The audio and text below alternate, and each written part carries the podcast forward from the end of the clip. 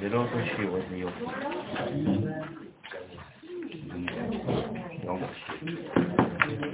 מה זה זה? ישר, זה.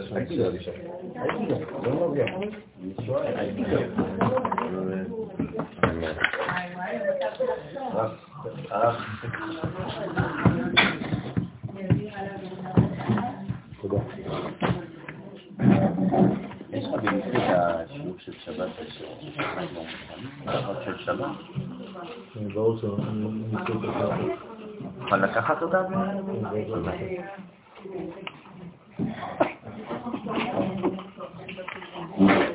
אתה מקבל בלי להגיע?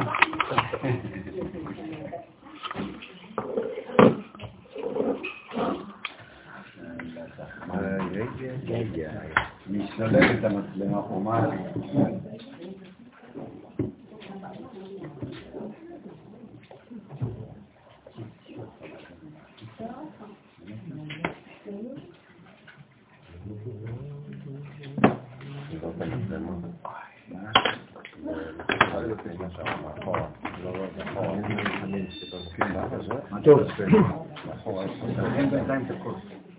השם, השם ייחוד קודשה ברוך ושכינתה, בתחילו ורחימו ורחימו בתחילו.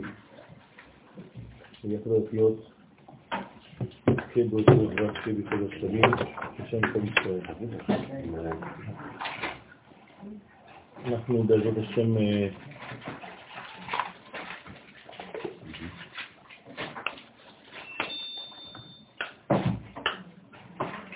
נלמד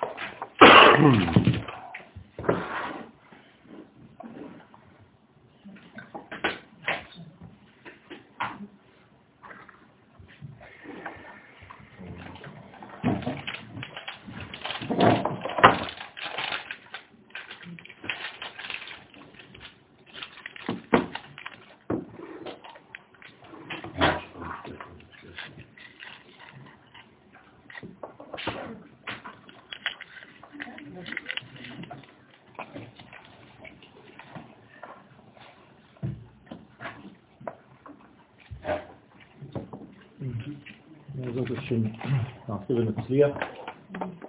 אה, אנחנו נמשיך בעזרת השם הפעם ונדבר על אה, המושג דורמיטה וחזרת המוחים בראש השנה. השיעור לקוח מכתבי הרב לוריה זצ"ל בספרו אורי וישעי, העוסק בענייני ראש השנה ויום הכיפורים.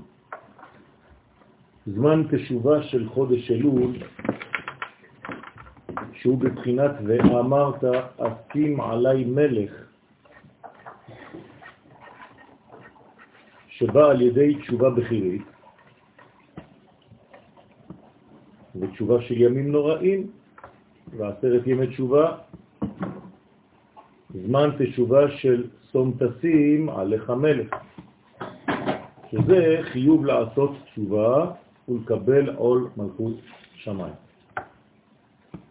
הרב כאן מזכיר לנו ומסכם לנו בכמה שורות את הנושא העיקרי בחודש אלול, והוא הרצון באופן בחירי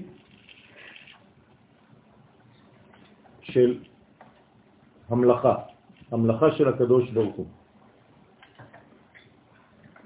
וזה נקרא בעצם תשובה, ואני מזכיר לכולנו שהכיוון, אם היינו אמורים לתת כיוון כזה לתשובה, זה תמיד ממעלה למטה, ולכן גם כשאני עושה תשובה בחודש אלול, פירושו שאני ממליך עליי באופן רצוני, באופן בחירי, את הקדוש ברוך הוא. התשובה של ימים נוראים, התשובה של מראש השנה ועד יום הכיפורים ועד בכלל, זה סוג של תשובה אחרת, של סתום תשים עליך מלך באופן ממשי, מוחשי, שזה חיוב לעשות תשובה ולקבל עול מלכות שמיים. זאת אומרת, יש בעצם אמירה בחודש אלול, רצון, התעוררות, תשוקה, ובחודש תשרה עשייה ממשית. מראש השנה, המלאכה.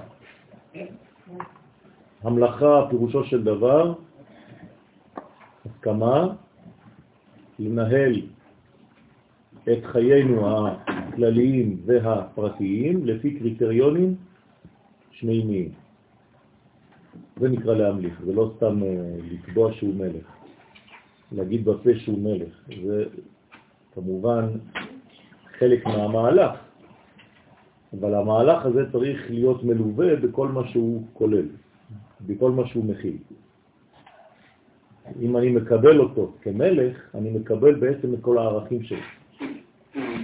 ואני אמור לחיות לפי אותם ערכים במחשבה, בדיבור ובמעשים. זה נקרא להמליך, זה לא סתם מילים. לכן בראש השנה אני בעצם קובע לעצמי באופן לאומי, וזה יורד לפרטים, את העובדה שהקדוש ברוך הוא מתגלה בעולמנו, אנחנו עוזרים לו במרכאות לרדת, להתגלות, להופיע, כשהוא מביא איתו את הבשורה של האלוהות. וכן מבואר בשם רס"ג, שתקיעת השופר בראש השנה הוא כיום הכתרת המלך, מלכו של עולם. כשהיו מכתירים מלך כאן בעולם הזה, היו תוקעים בשופר. כשרוצים להכתיר את מלך מלכי המלכים הקדוש ברוך הוא, מלכו של עולם, כמובן שתוקעים בשופר.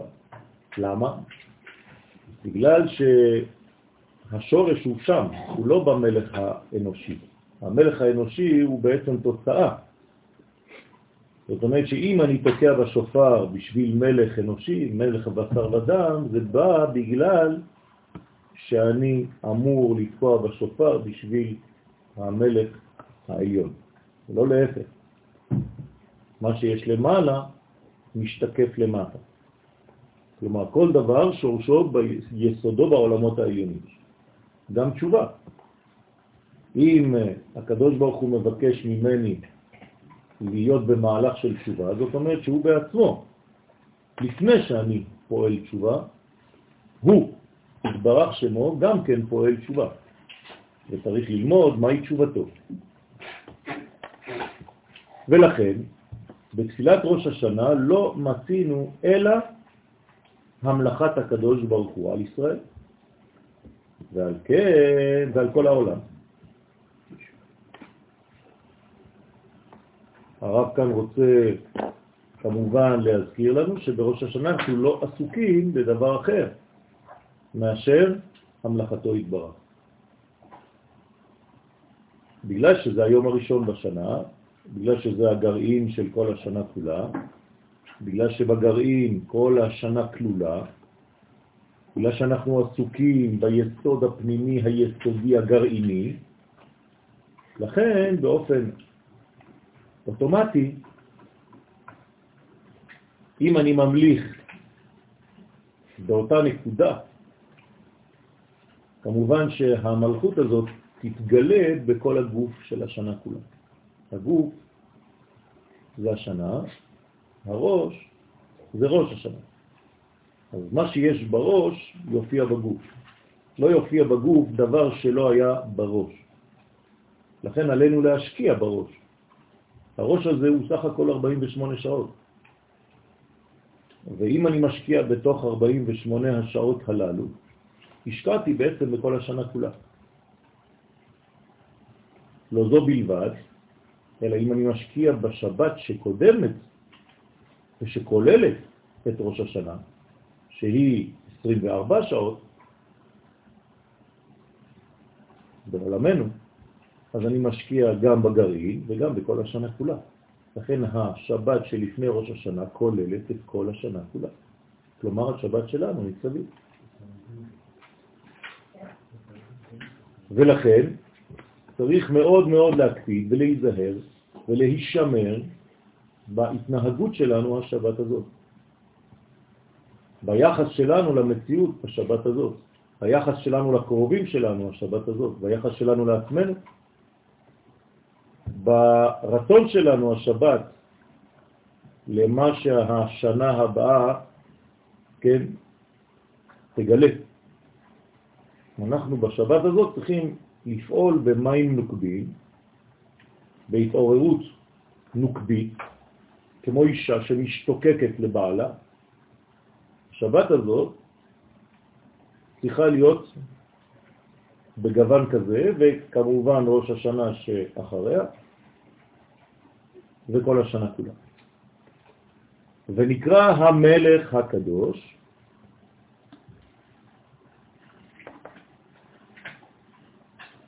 מה זה המלך הקדוש? לצערנו במשך אלפיים שנה התעסקנו רק בקודש ולא במלכות. זאת אומרת שהגלות זה גילוי של קודש, עם קדוש, אבל עם מופשט, שאין לו אחיזה במציאות. כלומר, מלכות זה לא סתם מילים באוויר. כשאנחנו אומרים לקדוש ברוך הוא שהוא המלך, אנחנו מתכוונים שהוא ימנה בעולם הזה הגשמי מלך, מלך המשיח, מלך ישראל, למטה. זה לא איזה המלאכה מלאכותית, ארטילאית, מנותקת, תלושה מהמציאות שלנו. הרי מה זה להמליך את הקדוש ברוך הוא? איך הקדוש ברוך הוא ימלוך עלינו? דרך מלך שהוא מטעמו של המלך. הרי מה זה מלך ישראל? זה פשוט השתקפות של המלך העליון בעולם הזה. אז יש כאן בעצם דבר שאנשים לא מבינים. אנשים רוצים את הקדוש ברוך הוא למלך, אבל הם רוצים שזה יהיה כאילו ישירות בלי מלך. אין דבר כזה. אם לא, לא היינו צריכים את מלך המשיח. מה זה מלך המשיח? זה התגלמות של המלך העליון בעולמנו. לכן, המלך העליון זה כל הערכים, אבל הערכים האלה משתקפים במלך התחתון. זה מה שאנחנו רוצים. אנחנו לא יכולים ישירות להיות, כן, ביחס ישיר עם המלך העליון, בלי שיהיה מלך כאן, בעולם הזה, שייצג אותו. זה כאילו שהקדוש ברוך הוא נלחם בלי שאנחנו נלחם. אין כבר מציאות כזאת. אנחנו נלחמים ומלחמתנו היא מלחמתו. אנחנו חוזרים לארץ וחזרתנו היא חזרתו שלו. כל דבר שקורה בעולם הזה קורה דרך הפריזמה ישראל. אתם אף פעם לא תראו את הקדוש ברוך הוא, אין מה לראות. אין לו גוף ואין לו דמות הגוף. אז מה תראו? תופעות שלו דרך עם ישראל. הופעות שלו דרך עם ישראל. פעולות אלוהיות דרך פעולות אנושיות ישראל. אבל נגיע לבחינה שבה יהיה... שלא יהיה? ששואל ו... אז הנה, עכשיו נדבר על זה. זאת אומרת שבמילים פשוטות אנחנו חייבים להבין שברגע שיש קדושה, שיש תורה, קודש זה תורה, בלי שתהיה מלכות, יש בעיה גדולה. הרבה שנים ביקשנו קדושה ולא ביקשנו מלכות. אתם זוכרים את המדרש המפורסם, בניי, צדיקי הדורות, לא יפה עשיתם, שביקשתם תורתי ולא ביקשתם מלכותי. זאת אומרת שיש אנשים שהם רוצים רק תורה, תורה, תורה, תורה, ולא יודעים מה זה מלכות בכלל. ובראש השנה אומרים, כי זה כתוב במחזורים. אתה המלך, המלך הקדוש, אבל תשים לב מה שאתה אומר. גם ירושלים אותו דבר. הם רוצים שזאת תהיה עיר של דתיות. אבל אם זה לא עיר של מלכות, אז מה עשינו? אז בלך דודי. רבי שלמה אלקבץ עליו השלום כותב לנו, מלכות עיר, כן, מקדש מלך, עיר מלוכה. צריך את שניהם. לכן נקרא המלך הקדוש והמלך המשפט. כלומר, יש מלכות של קדושה ויש מלכות של משפט, אבל כל זה בעצם קומה שלמה. המלכות היא במלכות, והקודש הוא בעולמות העליונים. והרמתי, משפט, תורה, קודש, ואנחנו רוצים להבין בעזרת השם מה קורה בראש השנה ואיך זה קורה דרך הכלי המיוחד לראש השנה, הוא השופר. ונבאר בעזרת השם לפי יסוד זה מקצת כוונות השופר והתקיעות ואמירת מלכויות, זיכרונות ושופרות. זה בעצם הסדר המרכזי של כל היום הזה, גם אם הוא 48 שעות בערך, הוא יום אחד. אין שני ימים של ראש השנה, זה יום אחד, זה נקרא יום אריכתא. יום אחד ארוך, יום שהתארך ל-48 שעות, אבל זה יום אחד. בשאר הכוונות, דרושי ראש השנה, כן, של האריזה, זכותו תגן עלינו אמן, דרוש ג' מבאר עניין תקיעת שופר בכללות. אנחנו יודעים שמצוות היום בשופר, כן, כך אומרת הגמרא בראש השנה, כ"ו, לפי מה שהקדים כי בראש השנה יצאו זון אחור באחור.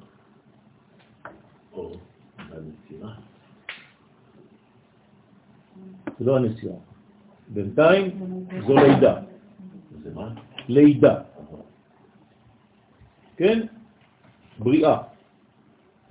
יש לנו בעצם, הרב מגלה לנו, שהמצב העולמי בראש השנה הוא מצב הכרחי, כפייתי. פירושו של דבר שאין לנו בחירה ממשית בראש השנה, בגלל שהקדוש ברוך הוא מוציא את הזכר תפארת ואת הנקבה מלכות, שהם זכר ונקבה, זול, פרשי תיבות, אחור באחור. על זה שיש לה... על זה שהם אחור באחור. אחור באחור זאת אומרת מצב שמשהו דבוק לי ואין לי אפשרות לעשות שום דבר עם זה. אני לא בוחר בזה. בחירה זה תמיד פנים בפנים. זה ביחס למה? ליצירה של העולם? של העולם שלנו, עם היחס האלוהי ביחס לעולם. מה זה זון? מה זה זכר ונקבה? הקדוש ברוך הוא וכנסת ישראל. בסדר? אז כאילו המצב הראשוני הוא מצב שהוא כפייתי. יצאו זון אחור באחור. לא ממש הבנתי. אני, בגלל אנחנו מסבירים, לאט לאט. זה התחלה. ההתחלה, היום הרת עולם, בבריאת העולם, הדברים יוצאים בלי בחירה. אין מי שיבחר, נכון? זה מצב נתון. אז הדברים יורדים בצורה של מצב נתון, ואם זה מצב נתון שאני לא יכול לעשות שום דבר, כי אין מי שיעשה שום דבר, אין אפשרות אחרת, אלא אם כן האדם מתחיל לפעול, זה כבר שלב ב', אבל אנחנו עכשיו בשלב א'. השלב א' נותן נתון בסיסי, כן, אמיתה, אקסיומה, שכל המציאות היא בעצם כפייתית. זה שלב א'. אז מתי זה יוצא? בראש השנה. עכשיו, זה לא רק בראש השנה של בריאתו של אדם הראשון, זה כל ראש שנה. כל פעם שאנחנו מתחילים שנה חדשה, בראש של אותה שנה מופיע אותו מהלך. אותו מנגנון מגיע לעולם. כלומר, אנחנו מתחילים במצב של אחור באחור. אתם זוכרים שכל דבר בחיינו, תמיד אנחנו מתחילים באחור באחור, ואחרי זה אנחנו אמורים להפוך אותו לבחירי, למצב של פנים בפנים. אני רק מזכיר לכם למשל את הסגולה ואת הבחירה. נכון? הסגולה שלנו, לא בחרנו בה. הקדוש ברוך הוא בחר בנו מכל העמים והטביע בנו סגולה מיוחדת. זה נתון, זה כפייתי. שלב ב', הבחירה שלי לחיות לפי אותה סגולה. זה כבר בחירי. או להשאיר את הסגולה הזאת סגורה בתוכי. היא בתוכי, אין לי אפשרות אחרת, אבל אני חי אותה או לא. אותו דבר כאן. השלב הראשוני זה שלב הכרחי, מצב נתון, כפייתי. בוא נראה מה אתה עושה עם זה. לכן, כי בתחילת אצילותה, אותו דבר, כפי שהיה בתחילת האצילות, כך מופיע בראש השנה מצב של הקדוש ברוך הוא בכנסת ישראל. דב אל דב. כן, אל תבינו את זה כברוגז, אלא כמצב הכרחי. אין לנו אפשרות אחרת. הוא הבורא, אנחנו הנבראים. נקודה. וצריכים, עכשיו זה לא מצב טוב שצריך להישאר כך, צריכים להחזירם פנים בפנים. למה? כי אם זה מצב אחור באחור, אז כל החיים שלך אתה תחיה באיזה מין מצב של הכרחי. אתה לא רוצה שום דבר בחיים שלך. אתה, כן, כפו עליך את כל חייך. זה לא מצב בריא לחיות בו. אתה צריך לרצות את מה שיש לך, גם אם זה כבר בפנים. לחיות את זה. אם כבר, אז תחיה את זה בצורה שאתה בוחר בזה, ולא כל היום בכפייה.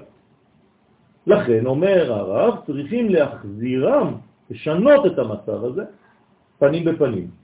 עכשיו, איך הופכים מאחור באחור, ממצב כפייתי, למצב של פנים בפנים, למצב בחירי, על ידי נסירה. עכשיו זה המסירה. עכשיו, מה מנסרים? איזה מצב? אחור באחור. כי אחור באחור זה דבק, זה מצב הכרחי, זה מצב נתון, ואתה צריך בעצם לנסר את המצב הזה. מה זה לנסר? מה מנסרים? אני מנסר. מה? לאט לאט, לאט לאט, אנחנו נלמד את זה בעזרת השם. מי מנסר בכלל? בלשון עשרה? לא, לא, נסירה ממש, לחתוך. אפשר לומר שיש בזה הסרה, כן? אבל יש כאן בעצם תשוקה לחיות את המצב ההכרחי בבחירה, שבאה על ידי דורמיתה של הזעירנטים. עכשיו, איך עושים את המצב הזה? אני אצייר לכם עכשיו, כמובן שזה סכמטי, את זעירנטי, זה הפנים שלו, הן מסתכלות, כן, לכיוון הזה, ואת המלכות, שהיא מסתכלת לצו הזה. הנה, הם אחור באחור. צריכה להיות יותר נמוכה קצת. בסדר, כן, לא חשוב, זה רק סכמטי אמרתי. זה המצב ההתחלתי. עכשיו, על מי צריך להפיל תרדמה? על הזכר, לא על הנקבה. למה? כן, זהו, זה מה שאנחנו רוצים ללמוד. בסדר? רק על זה אירנתי. רק הזכר נרדם, הנקבה לא נרדמת. שבא על ידי דורמיטה, כן? דורמיטה זה שינה, של או על הזעירנטין, כמו שכתוב, ויפל השם אלוהים תרדמה על האדם. מי צריך לקרוא למי? מי? מי זה הוא? זה מה שכתוב. הוא אמר. אבל דורמיטה זה הנקבה? לא. מה פתאום? דורמיטה זה דורמיר. הוא אם היית דורמיר מדברת. צרפתית, היית יודעת שדורמיטה זה דורמיר, נכון? זה לא שם של מישהו. לא, לא, לא, לא. בגלל זה אנחנו לומדים. אתם רואים כמה דברים יכולים להיות משובשים גם אם למדנו שנים. דורמיטה זה התיאור, השינה של מי? של הזכר. רק הזכר נרדם. בסדר? כל. כל הזמן, כל החיים זה הזכר שנרדם, בסדר? אבל אחר כך כן. עד היום אנחנו ישנים. בן אדם, מה לך נרדם? קום. זה נקרא תרדמה על האדם. ואז, עכשיו, מה זה תרדמה? אה, תעזבו את הטקסט. מה זה תרדמה? מה קורה בזמן שאנחנו ישנים? המוחים יוצאים. בוודאי, עוזבים את האדם. נכון? כשאתם הולכים לישון, מה אתם אומרים? בידך אפקיד את הרוח שיש בי. זאת אומרת, אני נותן לך. אז מה קורה בזמן השינה? המוחים עולים. כלומר, אדם שלא מצליח לישון, למה הוא לא ישן? כי המוח שלו לא... כי המוחים שלו לא נותנים לו לעזוב, לצאת. זהו. ולכן הוא כל הזמן עם המוחים, ואז הוא לא ישן. באידאל, באידאל, לא צריך לישון. הקדוש ברוך הוא לא ינום ולא ישן. למה? הוא כל הזמן במוחים בגדלות. כמה שיש לך יותר מוחים, פחות אתה ישן. אבל מי זה זה היציב? זה הקדוש ברוך הוא. פעם, לאט לאט. אנחנו, לאט לאט אנחנו מתקדמים. אני יודע שיש הרבה שאלות. נכון. זאת אומרת שזה סילוק של המוחים, סילוק של החלק העליון. אז מה נשאר בעצם כשמסתלקים המוחים? רק המידות, רק הספירות התחתונות. מה זה המוחים? כתר, חוכמה ובינה, זה נקרא מוחים. כלומר, כשאני הולך לישון, לפחות שלושת החלקים הללו עוזבים אותי. אם לא, אין אפשרות לישון. בסדר? אדם שלא נרדם זה אדם שלא נותן למוחים שלו להסתלק. והם חייבים להיות כן, לאט לאט. חייבים להיות בשלושה? כן, בדרך כלל מוחים זה שלושה. רק חלק שילכו. לא, חוכמה, בינה ודעת. ואז, עכשיו, ברגע שעזבו אותו המוחים, מה קורה לו? נרדם, מיד. אתה רוצה להרדים מישהו, אתה פשוט מסלק ממנו את המוחים. אפשר לעשות את זה. מבחינה, לא, לא עכשיו, לא ניכנס לכל הפרטים. דרך אגב, אתם רוצים שנעשה איזה טסט? אז תכתבו כולכם במקום קטן בשיעור שלכם, איפה שאתם רוצים, מה כואב לכם עכשיו? איפה אתם סובלים? באיזה מקום בנפש או בגוף אתם סובלים? תכתבו את זה, כל אחד. אבל בלי לשקר, בסוף השיעור תגידו לי אם זה אותו כאב, אותה תחושה, או שזה עבר. כלומר, הכאב שלכם של עכשיו, שאתם כותבים אותו, תדמיינו אותו באיזה גודל. הוא. תנסו להמחיש אותו באיזה גודל. בסדר? מאחד עד עשר, כאילו. מ-1 עד 10. ובאופן אמיתי תגידו לנו בסוף השיעור, בלי לדעת מה זה היה, לא צריך. אם זה יותר קטן ממה שהיה עכשיו. בסדר? תכתבו את זה. כלומר, השיעור יהפוך להיות בעצם תרפיה. נראה אם זה עובד. ואז, ואז המוחים דזה שבאים מלובשים. עכשיו, איך המוחים, זה אנחנו נתקדם לאט לאט, לא אכפת לי אם לא לסיים. המוחים כשהם יורדים, מאיפה הם יורדים? הם מלובשים בנהי דאימה.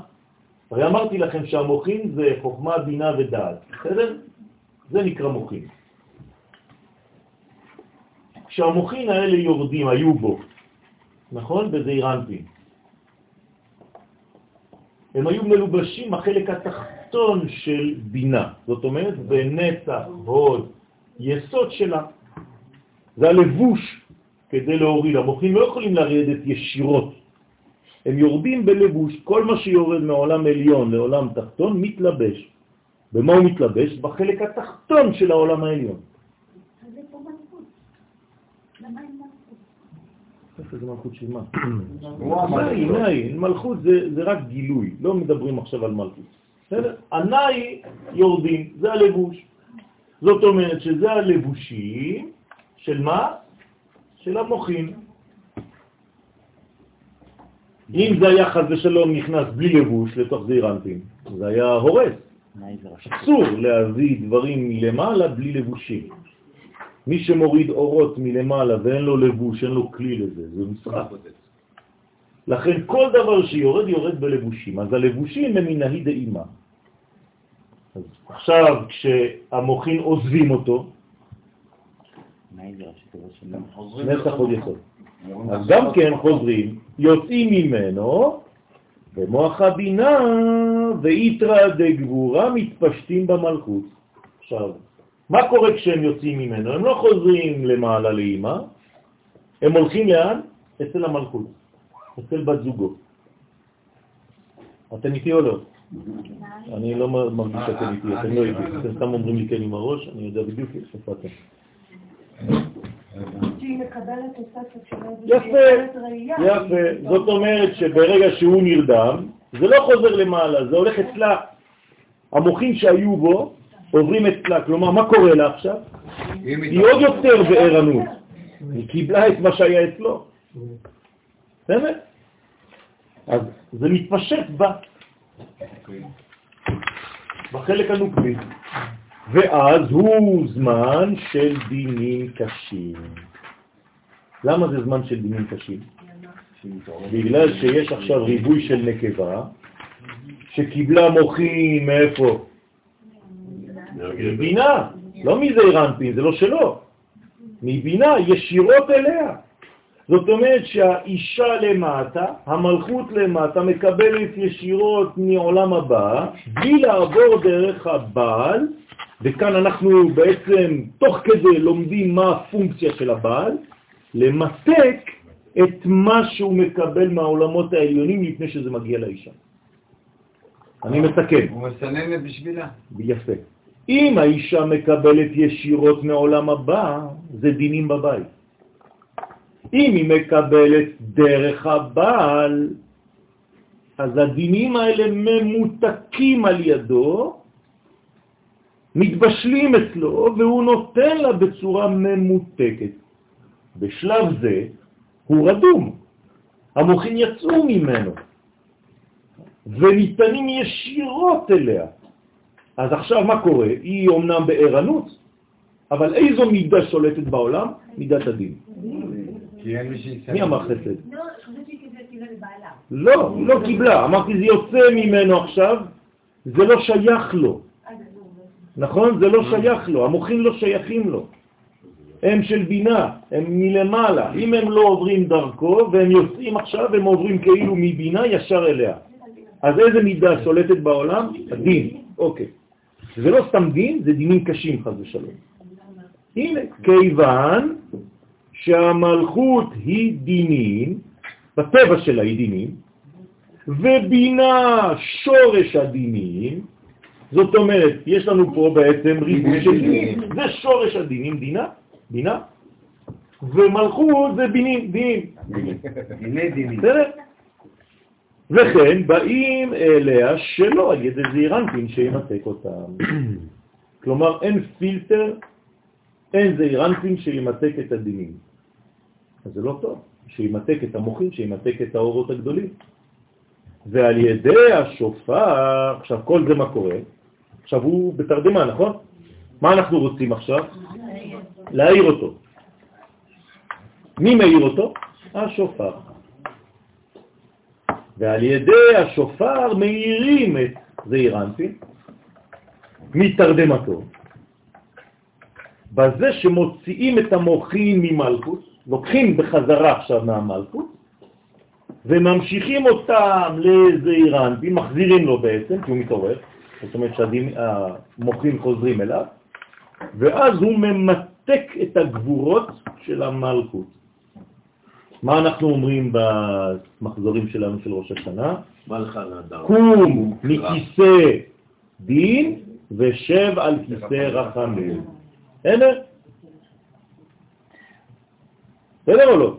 זאת אומרת שבעצם מה קורה כשאנחנו תוקעים בשופר? הקדוש ברוך הוא קם מכיסא דין ויושב על כיסא רחמים. עכשיו אתם מבינים מה זה אומר? זה אומר שפשוט הדינים לא נשארים אצל המלכות ישירות מהעולם הבא מבינה, אלא זה עובר דרך זה אירנפין, ודרך זה אירנפין פירושו של דבר דרך המיתוק. זה החסדים עכשיו. זה אומר שבעצם כשאנחנו תוקעים שופר בראש שנה, זה לפחות בשבילנו, אלא כדי אה, להעיר למעלה. זה מהלך עליון שאחר כך התגובות שלנו, אנחנו נרגיש אותן כאן. אבל אנחנו בעצם מלווים מהלך קוסמי. אבל עצם זה שכשאומרים וכשיש את ההסברים הפשוטים יותר, כשאומרים שתוקעים בשופר כדי להחזיר בתשובה את ישראל, כן. זה פחות נכון. נכון, זה, צריך להבין מה זה אומר. זה אומר פשוט לעורר את. הצד הזכר שבפנים. בדיוק, התשובה של ישראל זה התוצאה, כי בעצם כשאנחנו עושים את זה, זה להעיר למעלה על מנת שיחזור אלינו. נכון. מה כתוב בפשט, בגמרא? שמה קורה כשאנחנו תוקעים בשופר? עולה הזיכרון שלנו לטובה לפניו. זה העניין. כלומר, מה קורה? הזכר, הזיכרון, הזכר. זיכרון זה זכר, חוזר. כיוון שבאים על ידו, לכן כל מה שאנחנו מקבלים בעולם הזה צריך לבוא בצורה כזאת, בצורה שזה יעבור דרך פן זכרי, כדי למתק את זה לפני שזה מגיע לנקבה. וכן על ידי המשכת החסדים. מה? אוקיי. כל מה שמגיע לעולם שלנו ויורד ישירות למלכות, זה בעצם מנתק את המלכות מזעיר אנפין. לכן יש דינים בעולם. למשל, חז ושלום, בעולם הכי הכי הכי חיצוני שלנו, אם אישה לא רוצה יותר לקבל מבעלה, היא אומרת, אני מסתדרת לבד. זאת אומרת, אני כאילו מקבלת מלמעלה ישירות, אני לא צריכה אותו. אז זה יותר דינים חז ושלום. אם זה עובר דרכו, גם אם היא מקבלת, אבל היא משתפת אותו, זה עובר דרכו, אפילו במחשבה, זה ימתק את מה שהיא תקבל. האם המצב הזה מגיע בדרך כלל לפני או לצורך הגדלה? כן. כן, בוודאי. אנחנו עכשיו בתחילת תהליך, נכון. זאת אומרת, כל זה זה כדי שהם יהיו פנים בפנים, כי בינתיים הם אחור באחור. כל המצב הזה הם עדיין אחור באחור. כן, אבל זה הכרחי כל פעם. זה הכרחי כל פעם, בכל שלב, בכל מדרגה. גם בשיעור שעכשיו התחלתי. התחלנו את השיעור במצב של אחור באחור. ולאט לאט אנחנו עוברים, ובעזרת השם מסיימים אותו בזיווג. כלומר, בנסירה, במעבר של פנים, בהגדלה ובייחוד. אפשר לקבל עכשיו הסבר עם מלכות, אה, כאילו, עם ישראל, כנסת ישראל והקדוש ברוך הוא, כן. בוא נראה לאיבוד. כן, לאט לאט, בגלל זה אמרתי, אני מבין את השאלה שלך. כל עוד בכנסת ישראל לא נמצאת פנים בפנים, והיא חושבת שהיא יכולה לקבל ישירות מהעולמות העליונים, בלי לעבור דרך תפארת, שהוא נקרא קודשא בריחו. הקדוש ברוך הוא בקבלה זה לא אין סוף ברוך הוא, זה תפארת. אם אנחנו מקבלים, המלכות מקבלת ישירות מבינה, כן, זה קצר. זה פלוס למינוס. פה זה הנגד. אם אין נגד, יש קצר חשמלי. בסדר? זה הפלוס, זה המינוס, זה נורא. מה זה זה? בתורה? תפארת זה קודשא בריחו. זה הקדוש ברוך הוא נקרא תפארת. מלכות נקראת כנסת ישראל. אם כנסת ישראל מקבלת מעולם הבא בלי לעבור דרך התפארת, הזכר, קודשא בריחו, שאנחנו כל הזמן אומרים לשם ייחוד, קודשא בריחו הוא שכינתה, אז אין חז ושלום העולם הבא מגיע לעולם הזה בקיצור דרך, וזה עושה אש, זה שורף הכל. אז מה זה קודשא בריחו? תפארת. לא. מה זה אומר? מה זה אומר? כי זה גם... לא, לא. למעלה זה אין סוף ברוך הוא, זה אוקיי. משהו אחר. קודשא בריך הוא זו מדרגה לא. של גילוי קודש. אז מה מה ההבדל בין הגילוי הזה של קודשא בריחו פה ובינה? בינה זה דינים. כאילו, מה זה בינה בשביל... זה דינים, זה שורש הדינים פה. שורש מידת הדין. הדינים מתעוררים משם. והוא פילטר שממתק את הדין הזה כדי להעביר לפה. למה? כי אי אפשר לחיות בגובה כזה בלי מיתוק. אם היינו מקבלים אור של עולם הבא ישירות לעולם שלנו, היינו נשרפים, זה אידיאלים יותר מדי גדולים. מה עושה הקדוש ברוך הוא באמצע? הוא כאילו ממתק לנו את העולם הבא, מתרגם לנו את זה ללשון של בני אדם. לכן תורה שיוצאת מפה מדברת בלשון בני אדם כדי למתק לנו את הכוחות האלה. אתם מבינים את זה? הקדוש ברוך הוא דואג לנו, הקומה שנקראת קודשה בריחו דואגת לנו שלא נקבל ישירות מהעולמות העליונים, כי זה מסוכן. בסדר, אבל למה היא לא דואגת שלא יהיו קיצורי דרך? זה העבודה, זה העבודה שלנו. בסדר? עכשיו בוא נראה. ואחר זה, זה מסבך אותנו. נכון, נכון. הקדוש ברוך הוא, כן, יש בריאה שבמידת הדין, נכון? הבריאה האידיאלית זה מידת הדין, אבל העולם לא יכול להתקיים. נכון? זה נברא ככה, אבל זה לא יכול להתקיים ככה. תשימו לב, יש דיוק. להיברא זה חייב להיות במידת הדין. אבל להתקיים זה לא יכול להיות בלי שיתוף. אז מה עשה הקדוש ברוך הוא? שיתף מידת הרחמים לדין. פשוט ממש לידה. ממש, אוקיי. ואחר זה, מבאר בפרטות סדר התקיעות בפרטות.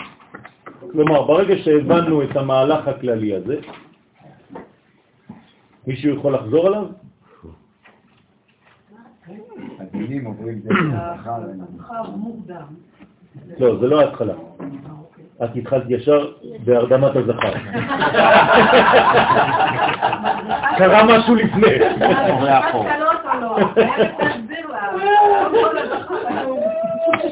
אחור לאחור. שלב א', אחור לא, לאחור. בבקשה, שלב א', אסנת, לא ישירות הרדמה של הגבר. שלב א'? כן. מאיפה שאמרנו אמרה במידת הדין? לזה- לא, לא, מה שאמרנו פה. אחור באחור. אוקיי, יאללה, אחור באחור. מה, מי מתחיל אחור באחור? אני לא מבין כלום. את מדברת עכשיו עם מישהו שלא יודע כלום, בחיים שלו לא למד כלום. אה, במסגרת החיבור בין הקדוש ברוך הוא לעם ישראל, כשעם ישראל במצב של כנסת ישראל והציבור, אז המצב ההתחלתי הוא מצב של אין בחירה. אוקיי. כמו שיש אימא ותינוק.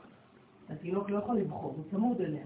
לאט לאט, לאט לאט הוא מקבל גם קצת יותר עצמאות וגם קצת יותר גדל, ויכול לאפשר לעצמו להסתובב ולראות את עצמו בנפרד ממנה. אוקיי, בינתיים היא מבינה אותו. אוקיי. אבל בנסירה עצמה, בכדי שהם ייפרדו לגמרי, חייבים ל- ל- להנמיך קצת את זה שמעביר את האור. בכדי שהמלכות או התוצר יוכל לעמוד לבד. צריך. לבטל את מה שעמד באמצע. אז איך קוראים לזה? יפה. אוקיי. עכשיו, מה קורה בזמן הדורמיתא? היא ערה. המוחים. המוחים שלו בעצם לא הולכים, אליה. עוברים אליה. מה קורה כשזה קורה? לפני שהיא גדלה. היא ננסרת ממנו. היא מתנתקת ממנו. לפני שהיא מקבלת לא. ברגע שהוא נרדם, ברגע שהוא נרדם והיא מקבלת את המוחין ישירות, זה הנסירה. זה מה שגורם לה להינסר ממנו, להיפרד ממנו. בסדר? קפצנו על השלב הקטן הזה. בגלל זה רציתי שנחזור, אבל זה, הסברת את זה במילים טובות. כמו כן, מבאר בדרוש ה' מהות השופר עצמו ומהות התוקע. כלומר, עכשיו אני רוצה להבין מה קורה. יש כאן שופר, יש כאן כלי, ויש כאן מי שתוקע בשופר. כשכולו מורה על בחינת המוחים, כלומר, מה יש בשופר? מה זה השופר הזה? מה הוא מעביר השופר? מוחים. זה צינור, זה כלי להעברת מוחים. זהו. כלומר, מה שאתם שומעים, הקולות, הנשיפה של הנושף בתוך השופר, זה בעצם ביטוי גשמי להעברת הזרמת מוחים. כל פעם שאתם שומעים שופר, זה העברת מוחים ממקום למקום. עכשיו, מאיפה הם עוברים, הדינים, סליחה, המוחין האלה? ממעלה למטה, נכון? כלומר, מי זה המוחין, אמרנו? חוכמה, בינה ודעת. אז אנחנו בגדול לוקחים מהבינה, בסדר? כי הדעת זה תוצאה, והחוכמה זה שורש. מי עושה את העבודה באמת? הבינה. לכן, על בחינת המוחין שממשיכים מאימא הילה לזעיר אנפין. כלומר, מה קורה בתקיעת שופר? הרי אמרנו שהזעיר אנפין מתעורר. איך הוא מתעורר? לוקח חזרה את המוחין. איך המוחין מגיעים? על ידי תקיעת שופר. אז תקיעת שופר מביאה מוחין מאימא ישירות עכשיו להזכה, כמו שהיה בהתחלה. אבל משהו קרה באמצע, זה כבר עבר אליה. עכשיו זה חוזר אליו. חוזר אליו כשהוא מנותק ממנו. עכשיו היא התנתקה ממנו. היא- עוד מעט נראה את זה, גם זה נראה. עכשיו, לפי זה, אם הייתי צריך לצייר עכשיו את השופר, בעצם השופר אמור להיות ככה. הפוך, נכון. ובאמת המקובלים תוקעים בשופר ככה. לא תוקעים ככה, אלא תוקעים ככה. אבל בגלל שאנשים בבית כנסת יגידו עוד פעם איזה קוקו, אז עושים כאילו לא קרה כלום, אז תוקעים רגיל כמו כולם, אבל הם מכוונים שזה ממעלה למטה. כלומר, זה בא משורש לא ידוע, אינסופי, בסוד נקודה, וזה יורד לזעיר אנפין, כדי להעיר אותו. בסדר? רק שתבינו טוב את המהלכים. ויש לבאר על ידי דרך העבודה, כן, על דרך העבודה, עכשיו אנחנו רוצים, הרב יש לו הרגל בקודש, זצ"ל, שהוא לא משאיר את הדברים בספירות, פה הוא עובר לחסידות. עד עכשיו היינו בקבלה. קבלה זה נתונים סכמטיים, עכשיו הוא עובר לחסידות, הוא יסביר לנו דרך העבודה, מה זה דרך העבודה? איך אני כבן אדם עובד את השם בעולם הזה. מה זה אומר לי כל מה שעכשיו אמרנו? אז אומר על דרך העבודה ביור דינים קשים שיש בשעת ביאת הדינים למלכות, שלא על ידי זעיר אנפין, ועניין המתקתם כשבאים על ידו. פה יש טעות, זה לא ביאת הדינים, אלא ביאת המוחים. בסדר? שהם בעצם אצלה דינים. אז הוא רוצה להסביר לי עכשיו הרב, רוצה להסביר לנו למה כשהבחורה, כשהנוקבה, כשהאישה מקבלת ישירות מלמעלה, זה דינים קשים. ויש ריבוי דין בעולם. לכן בראש השנה זה מה שקורה. לכן זה נקרא יום הדין, למרות שזה לא כתוב בשום מקום. אתם במחזורים שלכם לא כתוב יום הדין, כתוב יום הזיכרון. אבל הוא מסביר לנו שיש כאן דין שהיא, זה תוצאה ממה? מזה שהמלכות באיזשהו שלב בראש השנה מקבלת ישירות. לפני תקיעת השופר. השופר זה כבר שלב של תיקון המצב הזה. הנסירה זה בעצם התובנה שלה, כן, שהיא יכולה לקבל לבד בלעדיו. כן. זאת אומרת, ההתנתקות... לכן זה ההתנתקות, זה תובנה. היא היא כאילו נמשכת החוצה. היא עצמאית. הוא כבר לא מפרנס אותי, אני יכולה לקבל לבד. זה מה שזה אומר. לא, אבל אמרנו הנסירה זה שהוא נכנס לתרדמה, זה לא פעולה שלה. אין פעולה כאן, זה פשוט בגלל שהיא מקבלת מוחין. התרדמה זה רק מה שיביא את זה לסילוק המוחין, שיכנסו אליה. ברגע שהמוחין נכנסים אליה, היא מרגישה כאילו היא הייתה גם הוא וגם היא, אבל לבד. מה שהיה עובר דרכו, לא עובר דרכו כבר, כי הוא רדום, אז זה בא ישירות אליה. אז היא מרגישה גבר ואישה בתוך עצמה. אז מה היא צריכה אותו כבר? אז בשלב הזה היא מרגישה עצמאית מאוד. ובזה היא מתנתקת, זה נקרא הנסירה. לא חותכים שום דבר, אין פה איזה ניתוח, פלסטי, אין כלום, כן? זה נקרא נסירה. נסירה זה ניתוק במנטל. כמו ילד שאמרה אסנת, שמתחיל להגיע לאיזה מדרגה של בשלות, והוא מתנתק מההורים שלו בצורה טבעית. בין 16, 17, 18, הוא כבר לא אכפת לו מכל מה שאומרים ההורים, כי הוא יכול, כי הוא חייב להיות עצמאי, לפחות 3-4 שנים. אחרי זה הוא יחזור בשקט. בבחירה. עוף גוזל חתוך את השרון. כן.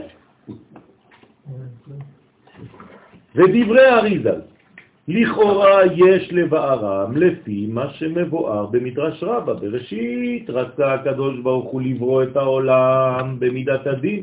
הנה עכשיו עכשיו הרב יורד למדרגה יותר פשוטה, יותר קרובה אלינו, יותר ידידותית. אז הוא מביא לנו את המדרש. מה אומר בראשית רבה? מה שהזכרנו קודם. הקדוש ברוך הוא, הרצון שלו, כן, מה זה רצה? זה הרצון. לברוא את העולם במידת הדין. למה זה הרצון שלו? כי מה זה מידת הדין? זה האמת. זאת האמת, זה הדין, הדין חותך. הוא לא מתפשר. זה מדויק מאוד, זה אמיתי מאוד. זה הרצון האלוהי, לברוא את העולם במידה של אמת, במידת הדין. מה זה ברעה שאינו מתקיים? שימו לב, יש דיוק. בבריאה זה חייב להיות ככה, אבל הקיום של העולם לא יכול להימשך בצורה כזאת. זה לא שהקדוש ברוך הוא יתבלבל. הרעיון נשאר אותו רעיון, שהעולם מתנהל לפי האמת האבסולוטית הזאת.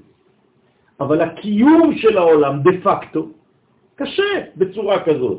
זה נקרא שזה, כשזה יורד לעולם לא יכול להתקיים. אז מה הוא עושה הקדוש ברוך הוא? משתף עמו מידת הרחמים. בסדר? אתם איתי או שאני לבד? אוקיי.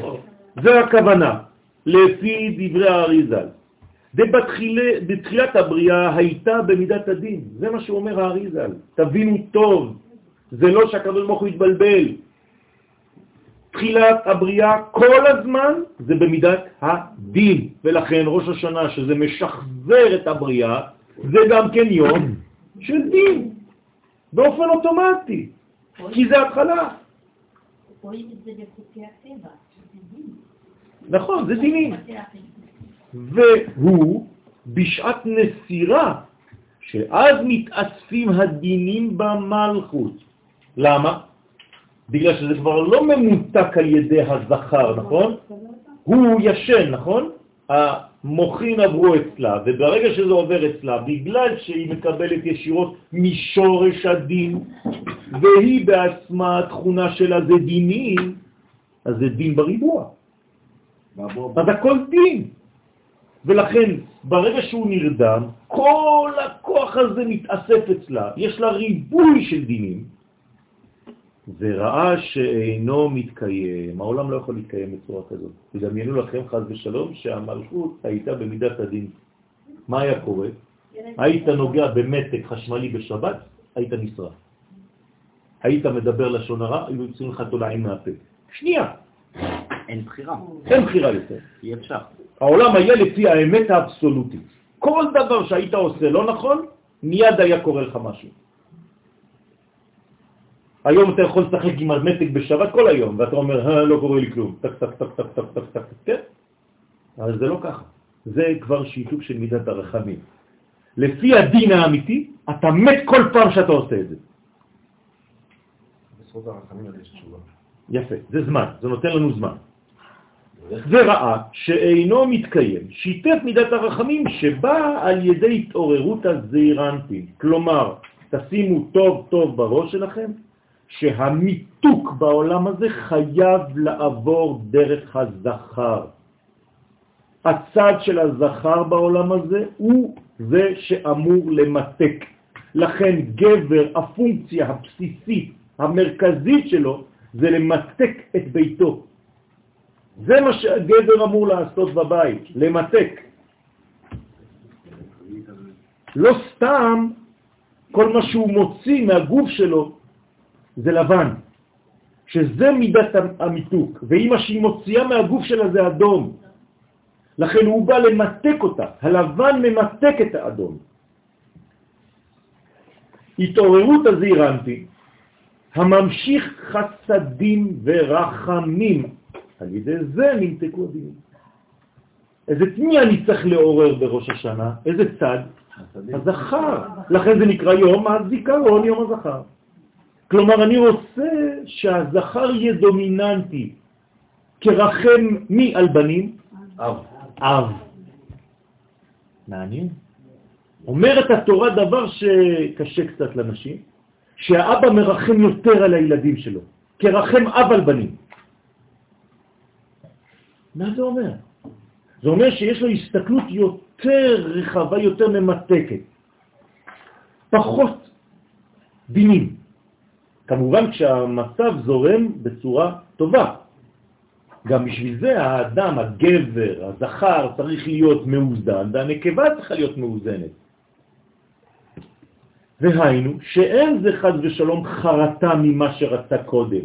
אתם מבינים שהקדוש ברוך הוא לא התבלבל, הוא כאילו רצה לברוא את העולם במידת הדין, ופתאום הוא אומר, וואי וואי וואי, מה עשיתי?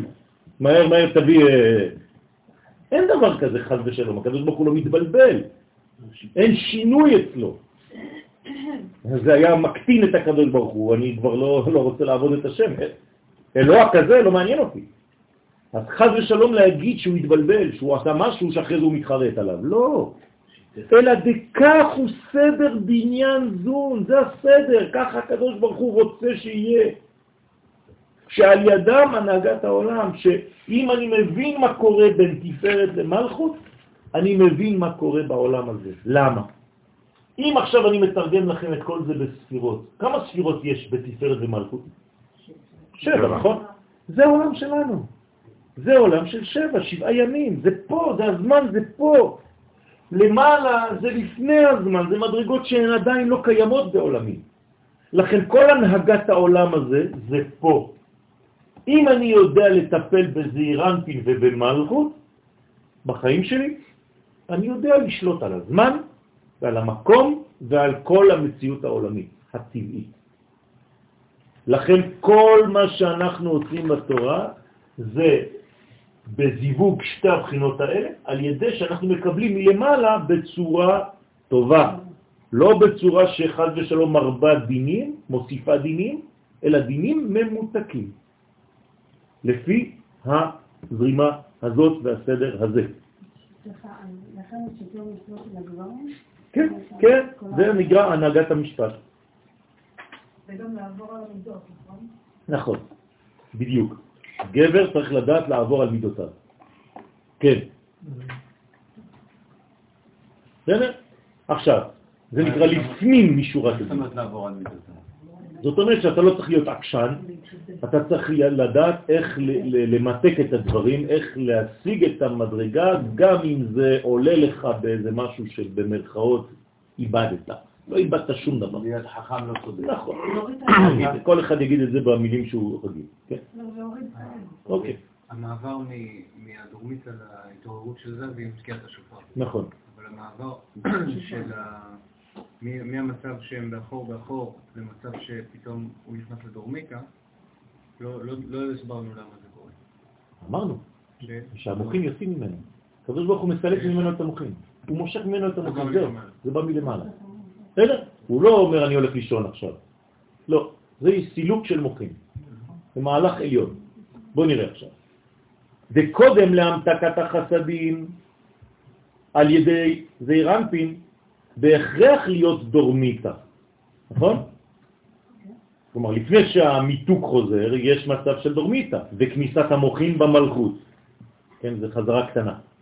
ואז הוא בחינת הדין, אתם זוכרים. אם יש מילה שאתם לא מבינים, אני חוזר.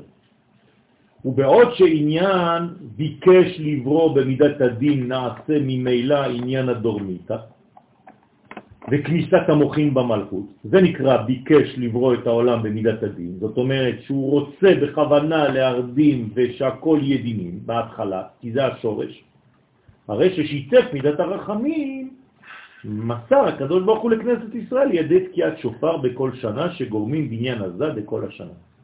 זאת אומרת, מה זה השיתוף במידת הרחמים? וזה חוזר כל ראש השנה, כל פעם בחדרה, שופר. לכן מצוות היום זה השופר, זה הדבר העיקרי בראש השנה. לא עשית כלום, לא התפללת, לא פתחת מחזור, זה לא העניין. מדאורייתא אין מצוות להתפלל בראש השנה. בסדר? המצווה בראש השנה זה נקרא או זיכרון תרועה או יום תרועה. זהו, אין משהו אחר בראש השנה. ככה כתוב בתורה, אין מה לעשות. לא כתוב בתורה והתפללתם היום הזה משבע בבוקר עד תשע בערב, אין דבר כזה, לא כתוב. בספר ויקרא כתוב שראש השנה נקרא זיכרון תרועה, ובספר במדבר כתוב יום תרועה יהיה לכם. זהו, זה טו. אז אם אתה עושה את זה, זה המינימום והמקסימום של ראש השנה. כל השאר מסביב זה תוספות כדי שנגיע למצב הזה בהבנה, בהפנמה, אז יש לנו, סידרו לנו חכמים את כל התפילות. עכשיו, לא אמרתי לכם לא להתפלל. אמרתי לכם שאם אתם מתפללים ולא הבנתם את היסוד הזה, אז זה כלום. היסוד זה השופר. זה להגיע לשופר, ועכשיו אתם מבינים, יותר מבן אדם שלא למד, שכשתוקעים בשופר, מה קורה בעולם? מידת הרחמים. בדרך כלל, אם אני לא מבין את זה, מה קורה? אני חושב שלהפך, השופר זה דינים.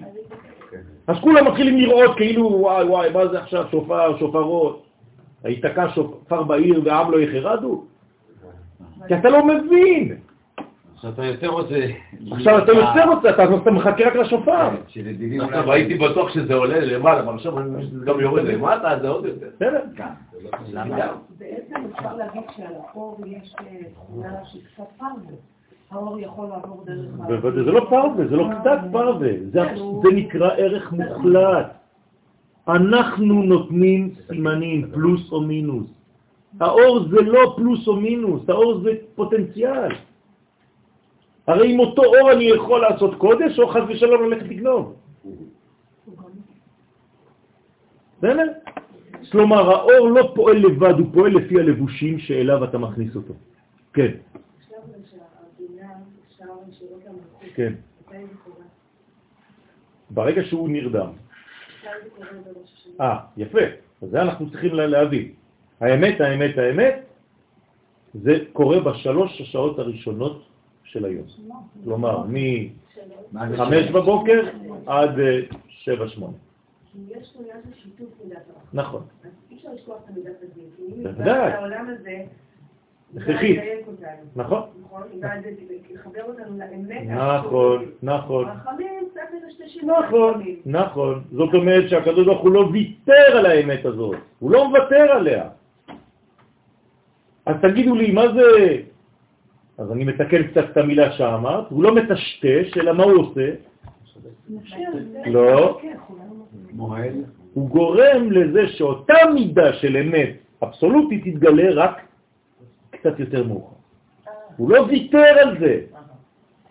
דוגמה, אבא הבטיח שאם הבן יעשה שטות, הוא שובר עליו אבן גדולה. בסדר? הבן עושה שטות.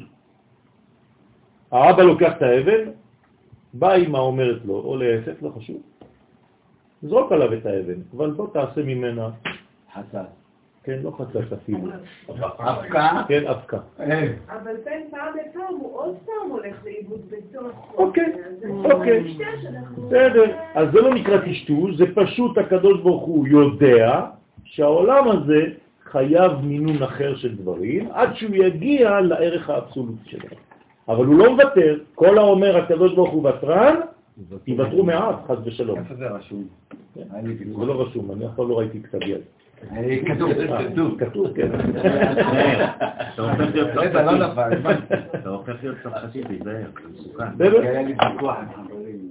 מה זה? על זה? כי הביא אף אחד זה. אה, מה, האבקה הזה? לא, המדרש? על מאב. אה, יוותרו מעט? כן. זה במדרש אה, בראשית. אני אביא לך את הרפרנס.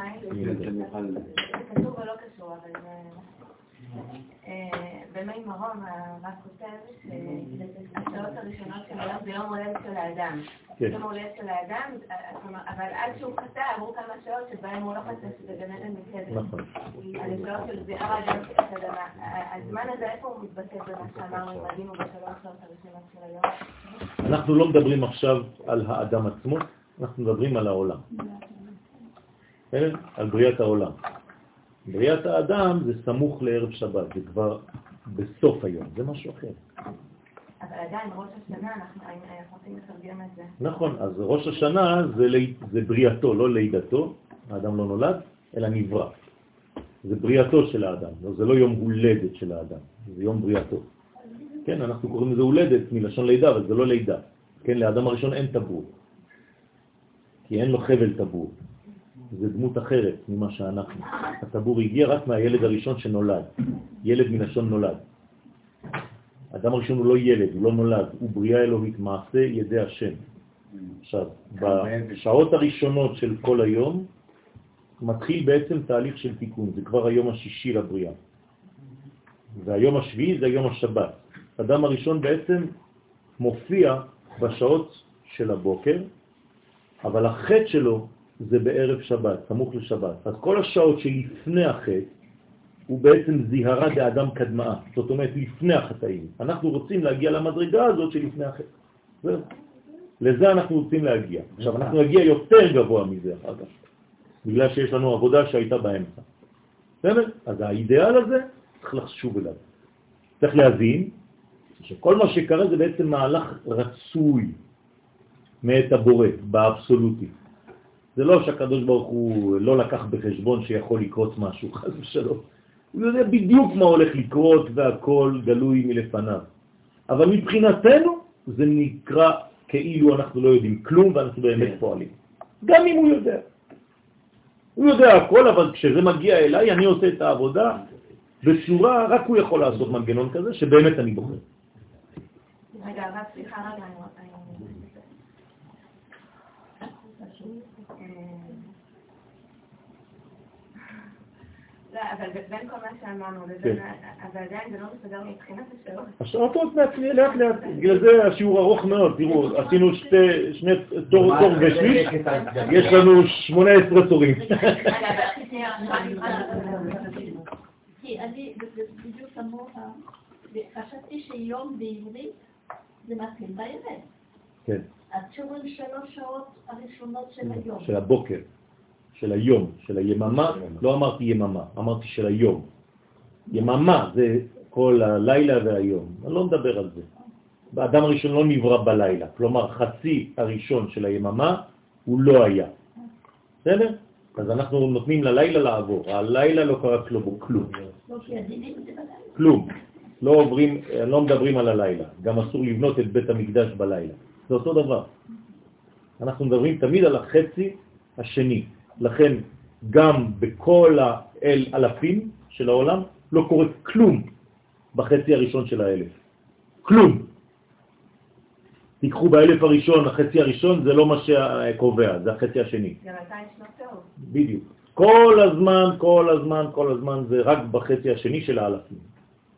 לכן כל הדברים הגדולים מאוד, זה- הזעזועים הגדולים בעולם זה רק בחלק האחרון. עכשיו, אנחנו נגיע לבית השם ל- ליום הזה, כן. לומדת תורה. מה שאת רוצה, תלמדי. לא. לא, חשוב, תלמדי על עניינים של ראש השנה, על השופר, דברים, תפתחי ספר, תלמדי מה קורה. ברגע שזה קורה, הקדוש ברוך הוא במרכאות, כן, ביום הזה רואה שבזמן הדין אנחנו עסוקים במה? בלרצות אותו, בלהיות קרובים אליו. לכן אנחנו לומדים, זה לא שנפלנו על הראש, כל הזמן כתוב שיעורים בחמש בבוקר, אנשים פה משתגעים. הם חושבים שאנחנו משוגעים, כתוב חמש בבוקר, שיעור אה, אה, למטה להתפלל? מה? בוודאי, רק שאין לנו מניין כזה פה. את צודקת.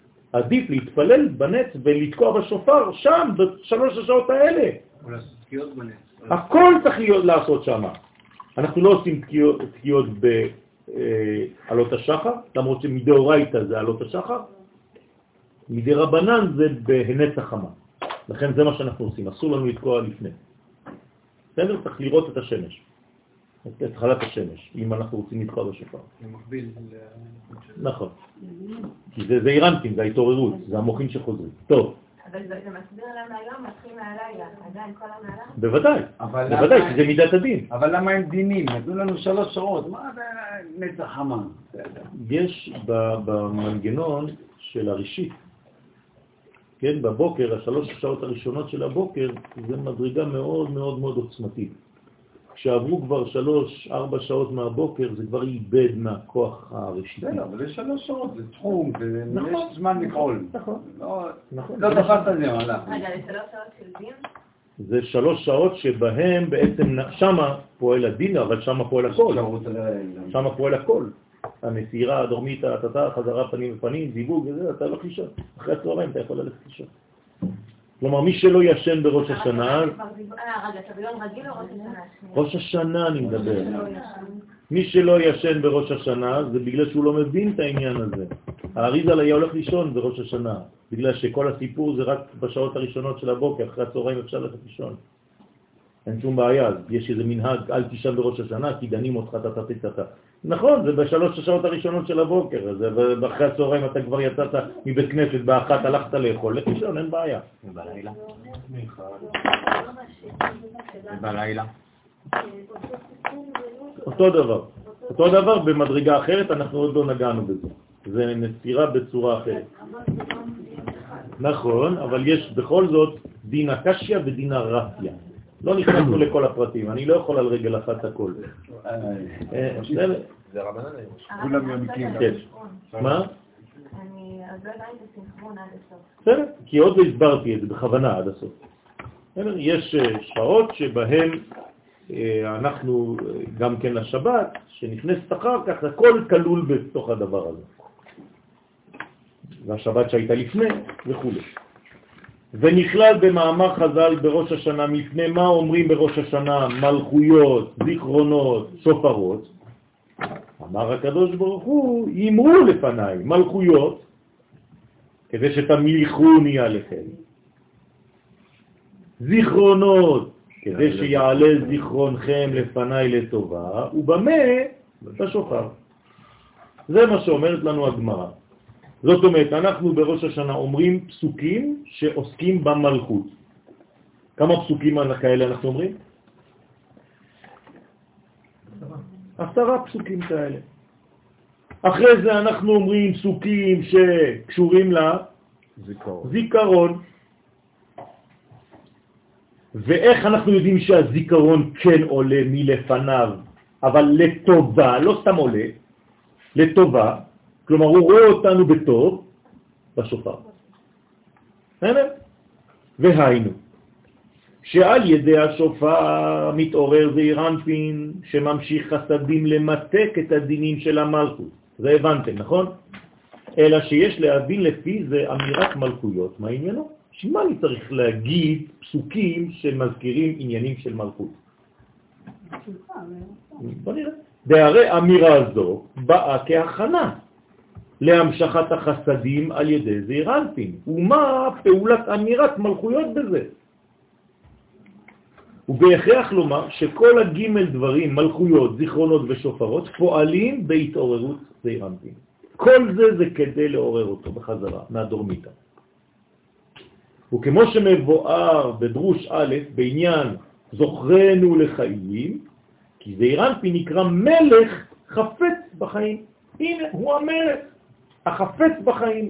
אז מה זה זוכרנו לחיים? לכן אמירת מלכויות שתמליכוני עליכם, יש לומר הכוונה על זעיר אנפין הנקרא מלך. זאת אומרת שזעיר אנפין הוא המלך, שדרך המלכות מתגלה. זה לא שהמלכות היא המלך. נכון, המלך הוא בעצם זעיר אנפין, אבל הוא מתלבש בלבושים של המלכות כדי להופיע. מלכות זה לא מלך, מלכות זה גילוי המלך. לכן סוזן שאלת למה אין מלכות, כי זה הגילוי, גם למעלה אותו דבר. כן, מי מסתובב? המ- הנקבה, כמו ב- מתחת לחופה, היא מסתובבת סביבו. בסדר? נקבה תסובב גבר. היא עוברת מאחור לפנים. למה הוא לא זז? ישן? לא! כי אסור לו לזוז, אצלו אין תזוזה. אה, אין שלי. אני השם לא שניתי. אני לא יכול להשתנות, אני לא זז. זה המצב שלך ביחס אליי. כלומר, איך שאתה תופיע ביחס אליי, העולם משתנה. אצל הקדוש ברוך הוא אין שינוי, חז ושלום. אז אתה צריך לעמוד בזווית שאתה מקבל ממנו, לא הוא יזוז, אתה תזוז. לכן בעצם, מי זאת הנקבה? כל העולם הזה, אנחנו. והוא הזכר. לכן, וכן כיוון שהוא זכר, הממשיך חסדים, מתעורר על ידי אמירת זיכרונות ועל ידי השופר להמשיך המוחים. אז עכשיו אתם יודעים קצת יותר מה קורה. אשרי העם יודעי תרועה. מה ההמשך? השם באור פניך יהלכון. כי עכשיו איפה הם היו הולכים? באחור. אתם מבינים שהפסוק שאנחנו אומרים הוא קשור לזה, אבל אם אתה לא יודע, אתה לא מבין כלום. כלומר, היית באחור ואתה הופך לפנים עכשיו. באופן שמבואר שכל זה נעשה לעורר את הזעיר אנפין. כל התהליך הזה זה רק לעורר את הזעיר אנפין, להעיר אותו מהתרדמה הזאת. אז זה כמו משחק כזה. אמנם יש להסביר, כיוון שבדרך כלל הנוקבה דזעיר אנפין היא הנקראת מלכות. נכון? בסדר. מה העניין מלכות לזעיר אנפין? אני לא מבין. בדרך כלל המלכות היא פה. למה אתה עכשיו אומר לי שהמלכות היא שלו? נכון? וכן מבואר בזוהר הקדוש בכמה מקומות. ונדר או נדר בחיי המלך ושבועה במלך עצמו. לאט לאט. ברוך השם. זה אנחנו לומדים. מה זה נדר ביחס לשבועה? יפה. הנדר זה אותיות נון דר. כלומר, זה באיזה קומה? בנון בחמישים. כלומר, איפה הנדר? בעולם הבא. כשאתה נודר, זה חמור מאוד, כי אתה בעצם עכשיו נשבע, איפה? בחיי המלך. מי זה המלך? לא, זה אירנפין, תמיד הוא המלך. אז אם אני נודר, אני נודר בחיים של המלך. איפה החיים של המלך? הבינה, זה המוחין שלו. אותו דבר פה, זה זה, נכון? תפארת זה הוא. כלומר, כשאני נודר נדר, אני נודר בחיי המלך. זה נקרא חיים פה, למעלה, כי המוחין זה חיים. מי שאין לו מוחין, אין לו חיים. נכון? החוכמה תחיה בעליה. אז אם אני נודר נדר, צריך לדעת שאני נדרתי בחיים של המלך. כשהייתי קטן היו הישראלים נשבעים בחי אל... אל... ככה זה היה שבוע ברחוב, שכונה כזאת. היום אין, לא שומעים יותר את זה. אבל זה היה ככה היינו נשבעים, בחי אלו... גם אלוקים אפשר להגיד? כן, בצורה כזאת לא. כן. רש"י אומר, אבל יצא קצת משהו נשבע, אומר חי השם. לא, כל פעם שנשבע לשקר אומר חי פרעה. נכון. חי פרעה. אז עכשיו, אתם מבינים מה זה בינה? מה זה בינה? זה נקרא חיי המלך. ומה זה שבועה? זה נמוך, זה בשבע, שבע זה למטה. אז זה המלך עצמו. זאת אומרת שכשאני נשבע, אני נשבע במלך עצמו, כשאני נודר, אני נודר בחיים של המלך. הוא באר האריזל, אז האריזל מסביר לנו את זה. מה רצית להגיד, חנה? לא, אמרתי שזה יותר גבוה נדר. בוודאי. הוא ביאר האריזל כי הזעירנטי נקרא מלך, וחיי המלך היא הבינה. הנה, ברוך השם. האריזל מסביר מה שהסברנו עכשיו. כנראה שהוא היה בשיעור שלנו. למה היה? רק כמה מספיק, אה? אלפים. למה היה? טוב, וצריך להסביר מה הם שתי הבחינות של המלכות. כי לפעמים אני קורא לו מלך, לפעמים אני אומר היא מלך, מלכות. אז מה זה הבחינות של המלכות של זעיר אנפין והמלכות של הנוקבה? כדי לבאר זה, תקדים דברי החסד לאברהם. רבי דוד אברהם אזולאי. טוב, תגן עלינו אמן. במאמר סוד האבות, כן,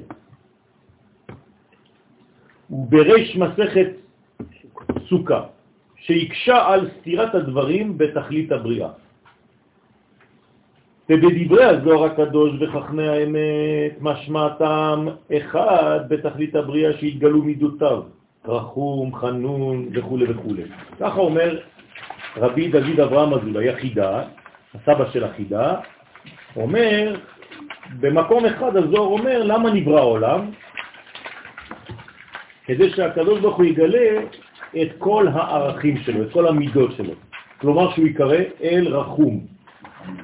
אז איך, איך, הוא איך אני אקרא לו רחום? הוא צריך לעשות פעולה של רחמים. למה אני אקרא לקדוש ברוך הוא חנון? כי הוא יעשה פעולה של חנינה. אל רחום וחנון ורב חסד. למה אני אקרא לו רב חסד? כי אני רוצה לראות שהוא עושה חסדים פה. ככה אומר. כלומר, אומר החידה שהזוהר מגלה לנו שהעולם נברא כדי לגלות את המידות האלה של הקדוש ברוך הוא בעולם. וכל זה נקרא בחינת הטבה לברואיו. כלומר שהקדוש ברוך הוא מטיב טוב ומטיב לנו, לבריות. אז מה, יש מצב לחשוב גם שהחושך ברא את האור? לא, איך הגעת לזה עכשיו בכלל? הדין והקושי. למה אתה מתרגם דין בחושך? ש... אז בוא נראה עוד מעט, זה לא כל כך פשוט. וטעם שני לבריאת העולם, כדי שיתגלה בחינת מלכות, לא המידות שלו, אלא המלכות. כלומר, כשיקראו לו מלך. והרי עטו, כן, איתו השלמות, שם זה הכל משלם. אם אין מלכות, אין שלמות. אבל תואר מלכות לא ייתכן בלי עם. ואין מלך בלא עם. עוד דבר שצריך לשים עליו את הדעת. כן, בראש השנה, אתה רוצה להמליך אותו. אומר, מאיפה זה, איפה זה כתוב אין מלך ולא עם? מי כתב את זה? מי אמר את זה? פרקי דרבי אליעזר. בפרקי דרבי אליעזר כתוב אין מלך בלא עם. כלומר, אתה יכול לבוא לבית כנסת, אם אתה לא מכיר בעם ישראל, אם אתה לא יודע מה זה עם ישראל, אז אין מלך. אין מלך בלא עם. עכשיו, מתי אין עם?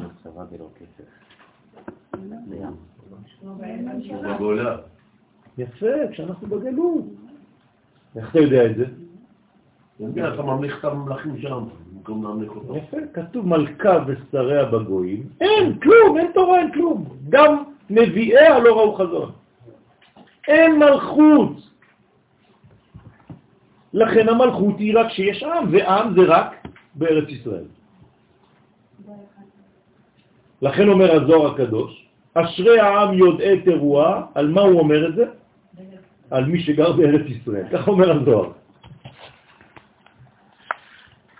מי שגר בארעה קדישה הוא אשרי העם יודעי תרועה. זה אלה שטופים בחוץ לארץ. בסדר, זה... יש לי כבר מלא. תסבוכות עם זה, עם הילדים של האנשים שבאים עכשיו, יש מלא עולים חדשים, במכון מאיר אין כבר מקום, בלי עין הרע בכיתות. אני מלמד שם, אין מקום, אין מקום מפוצץ, עד המסדרונות מלא, וכולם באים, אומרים לי, אז מה, ההורים שלי בחו"ל, מה אני עושה, וזה. מביא אותו. אז לאט לאט צריך להסביר להם. נכון, נכון. לכן זה נקרא לכתך אחריי במדבר. כל מה שנדבר, כל מה שבעמים, זה, אחוריי. ולכאורה סותרים שני הטעמים אחד את השני. כלומר, תחליט, בשביל מה נברא העולם? או כדי לגלות את המידות שלו, אל רחום וחנון, או כדי לגלות את מלכותו. בשביל מה נברא העולם? אז אומר, לכאורה יש סתירה. יהוין שם שהעריך לפי השגתו הרמה, שאין זה סתירה, אלא משלימים אחד את השני. זה מה שאמרנו בהתחלה. נכון. זה נקרא קודש ומלכות. ועל יסוד דבריו, בביאור השייך לדידן, נראה לבאר דיש שתי בחינות מלכות. והנה נחלקו תנאי בספרי, פרשת שופטים. מה היה חטא ישראל בימי שמואל? שקמה, הנה, מה שרציף. מה היה החטא של עם ישראל בזמן של שמואל? שביקשו עליהם מלך.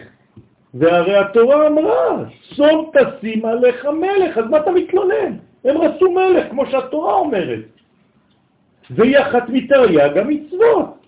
כלומר, יש לנו מצווה להמליך עלינו מלך, לא את הקדוש ברוך הוא סתם באוויר. להמליך עליי מלך, שום תשים עליך מלך. אז מה הטעות שהם עשו שם? ולחדמן דאמר, ומשום שביקשו קודם הזמן, אז יש סברה שאומרת שזה לא היה הזמן, הם ביקשו, אבל זה לא היה הזמן, וכן הוא במדרש שלא בעונתה. ופייר בתורה והמצווה, כי בשמואל, בימי שמואל הייתה הנהגת הקדוש ברוך הוא עם ישראל בהנהגה ניסית למעלה מן הטבע. זאת אומרת, מה זה אומר שהם ביקשו לפני הזמן? שבאותה תקופה הייתה הנהגה ניסית, שכן הקדוש ברוך הוא מלך כביכול ישירות על עם ישראל בלי מלך. זה נקרא הנהגה ניסית. כמו ביציאת מצרים. יפה, כמו ביציאת מצרים, כמו במדבר. עכשיו, אנחנו למדנו כבר שזה לא אידאל, נכון? אבל יש תקופה כזאת. וכמו שמצינו קולות ומטר בימי כפיר חיטים. וכל זמן שיש להם הנהגה ניסית, לא היו צריכים למלך. אז הם ביקשו מלך בעצם כדי לבטל את ההנהגה הניסית. לכאורה זה גם טוב, כי הם רוצים להיות בהנהגה. לא טוב, מה? לא. עוד פעם. כן. אם זה האידאל, זה לא להישאר בהנהגה כזאת, אלא בהנהגה שהקדוש ברוך הוא יורד ומתגלה בטבע, אז אדרבה, אני כן צריך לבקש. למה זה לא טוב? דינים. לא, זה להפך, פה בינתיים זה ניסי. העולם הזה הוא לא מתנהל לפי ניסים. אבל הניסי זה דיני, זה- זה- זה- זה- זה לענות את הטבע. אז עוד פעם, אתה מחזק עוד יותר, אז למה לא טוב לבקש מלך? לא טוב לענות את הטבע. להפך, זה לא, אני- זה- זה- זה- צריך לבקש מלך, זה מה שאני אומר. אז למה- אז למה הם נענשו? אז מה זה לא היה הזמן? אז זהו, זה העניין. ולא נצטוו אז בהקמת מלך, ורק אם יגיעו למצב שתרד ההנהגה להנהגה מלובשת בסדר הטבע, יש מצווה לשים מלך. ויש להבין למה באמת רצו כלל ישראל במלך ככל הגויים. הנה המילה. זה מה שהם אמרו. הם לא אמרו אנחנו רוצים מלך. אם הם היו אומרים אנחנו רוצים מלך, אז זה בסדר גמור, תביא מלך. אבל פה הם אמרו ככל הגויים, זאת אומרת יש סגנון של מלכות שהוא לא ישראל, לכן הם נענשו. הם רצו מלך ככל הגויים, שהרי ראו הנהגה ניסית עמהם. אבל הם לא רצו הנהגה כזאת, הם רצו מלך ככל הגויים. התוספת הזאת של המילים ככל הגויים, זה היה הטעות. קנאים. אבל זה בעצם על זה? בוא נראה, הנה לא, לא, לא סיימנו. ונראה ביור הדברים. יש שתי בחינות במלכות. מלך ככל הגויים, שמציאותו הוא שכל המדינה משועבדת לעבוד את המלך, והוא בעלים על הכל. ראינו את זה. ויכול לקחת לעצמו מי שרוצה לעבדים ולשפחות משום שהוא נקרא בעלים על המדינה וכל עבודת בני המדינה לשרתו ולרוממו. כלומר, מה זה מלך של הגויים? אינטרס אישי. כולם עובדים אותי, אני הבוס. אתה אין לך מה לדבר. בסדר, יפה. וגם מה שעושה לטובת המדינה, כאילו הוא עושה דברים לטובת המדינה, התכלית הוא שמור על כבוד מלכותו, זה בשביל הכבוד שלו. אז כאילו הוא עובד בשביל המדינה. הבחינה השנייה, האנטיתזה של זה, זה מלכות בישראל. זה משהו אחר לגמרי. שכל מציאותו של המלך הוא לטובת העם. הוא לטובת המדינה, ללחום את מלחמות השם ולדאוג שהארץ תעמוד במשפט, שיהיה מוסר, שיהיה טוב לאנשים. זה משהו אחר. הוא עובד את העם. הוא עובד בשביל העם, עבד לעם קדוש, ככה היה חותם הרב קוק. וכן מצינו בברכות, על אדמת הקודש. כן, על, על ארץ ישראל בוודאי, כי אין מלך במקום אחר. וכן מצינו במסכת ברכות, ההתחלה של הגמרא, של תורה שבעל פה, מספרת על מי? על דוד המלך, שאמר דוד המלך על שלום, לא חסיד אני. אתם יודעים למה אני לא חסיד? ככה אומר דוד על עצמו. שכל מלכי מזרח ומערב, אני מכיר את המלכים שלי, אני בטלפון איתם כל היום. מדבר עם אובמה, מדבר עם זה, מדבר עם זה, כל היום. אני רואה אותם. יושבים אגודות אגודות, כלומר הולכים ממקום למקום, משחקים גול, משחקים אותו, הולכים ככה כשהם מגיעים כדי לדבר, כן, באו מן הכל. ואני, דוד אני, ידיים מלוכלכות בדם ובשפיר, כל יום באות אליי נשים ובעיות, ואנשים מספרים לי על ההוא, וההוא התגרש, וההוא בבעסה, וההוא זה, ותרפא אותי ותחס, ואני... כל היום אני מתיר נשים לבעליהן. כלומר, מה מביאים לו לדוד המלך? דם, כדי לראות אם זה טהור או לא. ובשיליה לתאר אישה לבעלה. זה מלך ישראל עושה דברים כאלה? איפה המלך זה כבוד, מי מתקרב אליו בכלל? והיינו, כי כל מלכי מזרח יושבים אגודות אגודות, כי כל מציאותם הוא מה שבני המדינה משרתים אותם לטובת המלך. אבל אני, מלך ישראל, כל מציאות המלכות שלי היא לטהר אישה לבעלה, לצורך בני המדינה. מה זה לטהר אישה לבעלה? לשם ייחוד קודשה ברכוש חינטה. זה מה שמלך ישראל דואג לו. אז אישה לבעלה זה לא סתם אישה לבעלה במובן הפשוט, זה גם, אבל זה לפני זה כל האישה הגדולה והאיש הגדול. וזאת הכוונה, מה שאמרו, לעולם ירוץ אדם לקראת מלכי עקום, שאם יזכה יבחין החילוק ביניהם. למה אתה צריך לרוץ לפני מלכי אומות העולם? למשל, נגיד אם בא מלך לארץ, אומרים לנו חכמים ללכת לרוץ כדי לראות אותו. למה? כדי לדעת מה לא לראות את ההבדל. כדי לדעת מה לא לעשות. בדיוק, כדי ללמוד מה לא עושים. בדיוק. מי שלא מבין, אתם מבינים, אתם רואים, הכל ככה. בעצם מלך ישראל, אנחנו תמיד אה, אישורים בשם ייחוד קדושה, אנחנו כן, מקשרים קדושה. את עצמי לכלל ישראל עולם ישראל. אז הוא בעצם, כשהוא עושה אותו דבר, הכוונה שלו אני צריך לשרת, אני משרת את עם ישראל וכלל ישראל. אני רק... כאילו, כל, כל בן אדם ובן אדם זה אני מקשר, והוא, אני משרת. נכון, נכון. נכון, אבל צריך להבין מה זה הברכה הזאת, כן? שחלק. כי מלכי עקום, מה התכלית שלהם? תכליתם עצמית. זה אגו. ואילו מלכי ישראל, תכליתם לטובת המדינה. עכשיו, הרב אומר פה דבר כללי, כן? זה מלכי ישראל, זאת אומרת שצריך להאמין בזה שמלך ישראל בנשמה שלו הוא פועל בצורה כזאת. לא חשוב באיזה תקופה.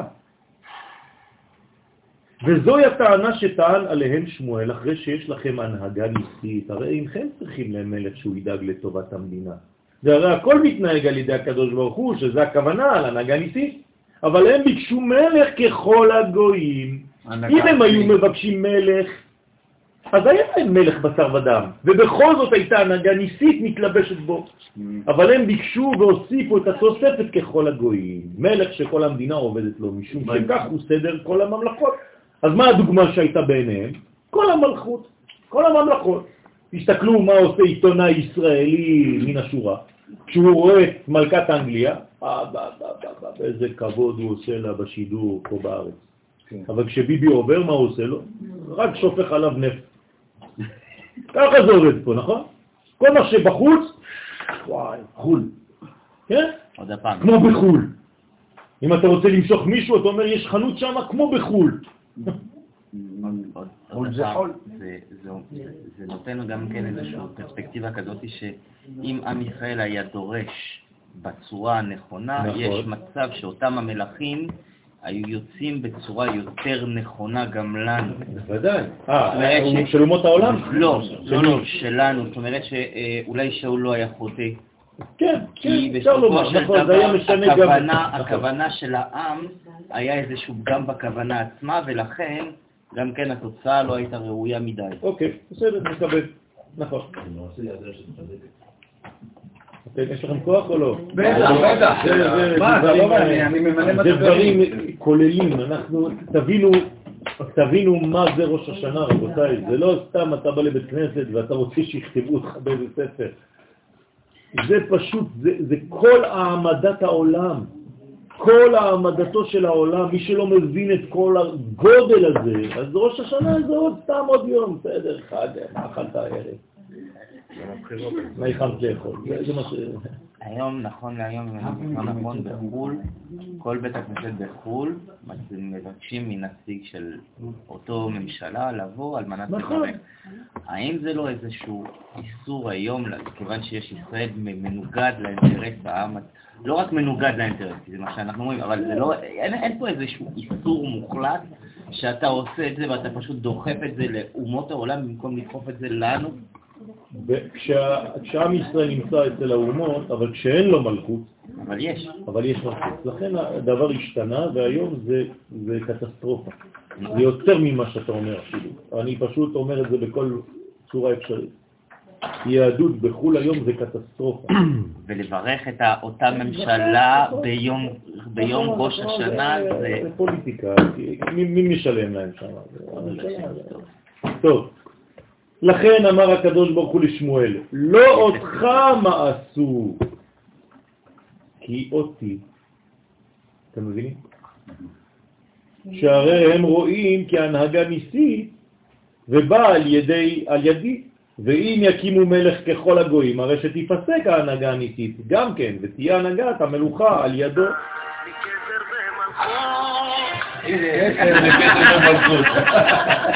כתר ומלכות. כתר ומלכות. טוב, הוא מוכח שמעשו גם בזה ורוצים הנהגה על ידי מלך בשר ודם. זאת אומרת שהם מעשו בעצם, צריך לשים אותו במצב טיסה. במצב טיסה זה לא עוצר שום דבר, גם כשמתקשרים. לקח לי כמה שיעורים כדי להבין את זה. כל שיעור בטיסות. בסדר? מבואר שיש שתי הגדרות במלכות. כל זה זה מלכות. אנחנו רוצים להמליך את הקדוש ברוך הוא בראש השנה. צריך להיזהר מאוד מה מבקשים, איך רואים את המלכות. זה פשוט לומר פסוקים, נכון? זה כתוב במחזור של ראש השנה, כתוב, כתוב, כתוב, ואתה המלך ותמלוך עלינו ותתתר, המלכות שלך היא. אבל מה, מה זה? מי? מה? מו? מי? אם אתה לא מבין על מה אתה מדבר, מה זה מלכות בכלל, אנשים לא יודעים, אנחנו מסכנים. בלי לימוד אתה לא מבין בכלל מה אתה בכלל מבקש. כן, כי, כי עכשיו יש לך משקל, כן. מה ההבדל בין מלכות ונוקבה? פעם יש זה, פעם זה? זה מה שהוא אמר עכשיו. אנחנו עכשיו בונים לדעת מה ההבדל בין מלכות כשיהיה אצל הזכר ומלכות כשיהיה אצל הנקבה. זה בדיוק השאלה שלו. אז עכשיו הוא אומר שיש שתי הגדרות במלכות. האחת בחינת מלכות, שהוא המקבל כבוד וממשלה מן המדינה, וכולם מפארים ומשבחים אותו. והשנייה, בחינת מלכות, שהמלך כולו מסור לעם, ואין לו מציאות לעצמו בכלל. כלומר, מלך ישראל אין לו מציאות עצמית, כל כולו בשביל עם ישראל.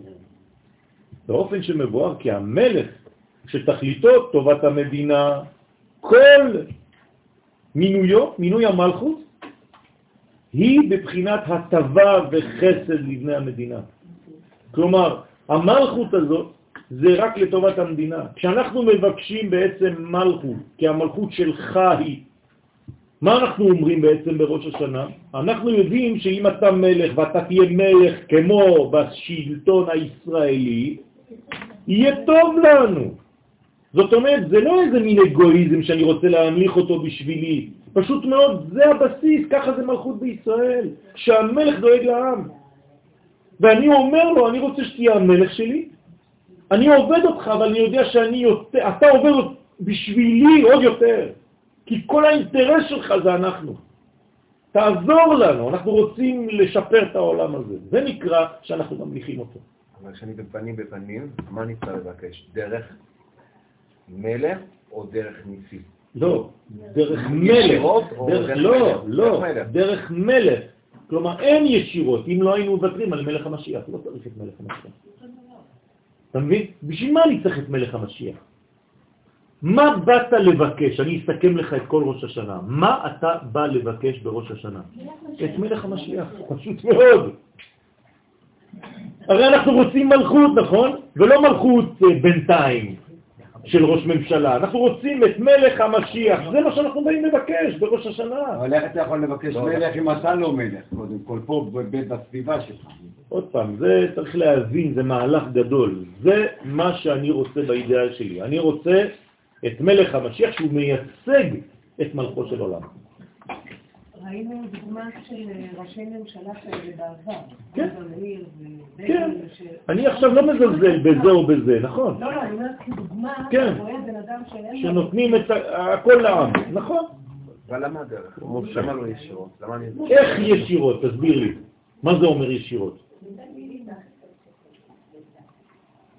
מה זה ישירות? יש פה הנהגה? יש לך אוכל? יש סטרוקטורה? יש שדה?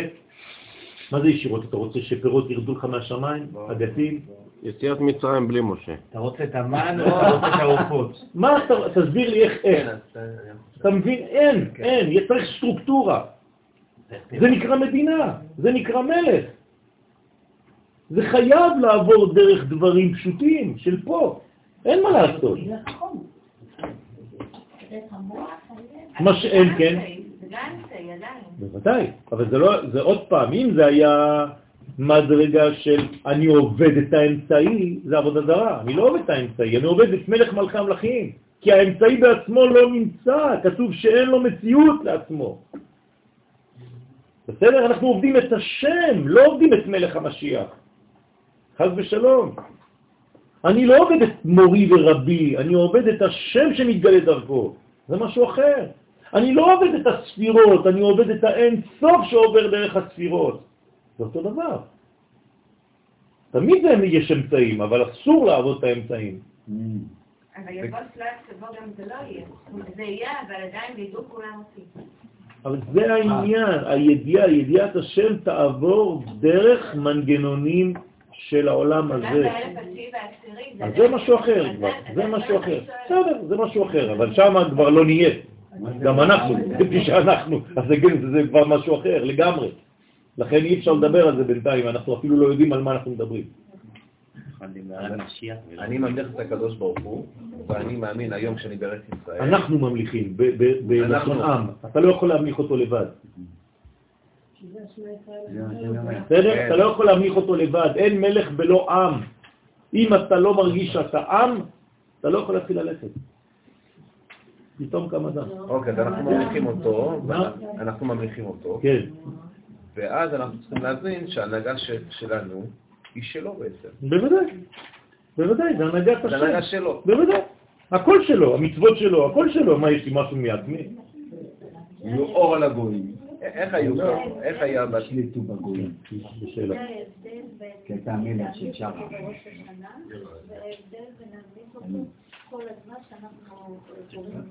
לא. זה משהו אחר, קריאת שמע זה גילוי ייחוד, אבל בראש השנה זה כללי. כל יום זה פרטי ממה שהיה בכללי הזה. בסדר?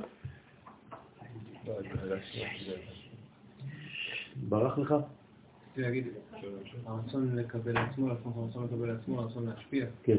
זה כמו המלך של הגויים ומלך של... בדיוק.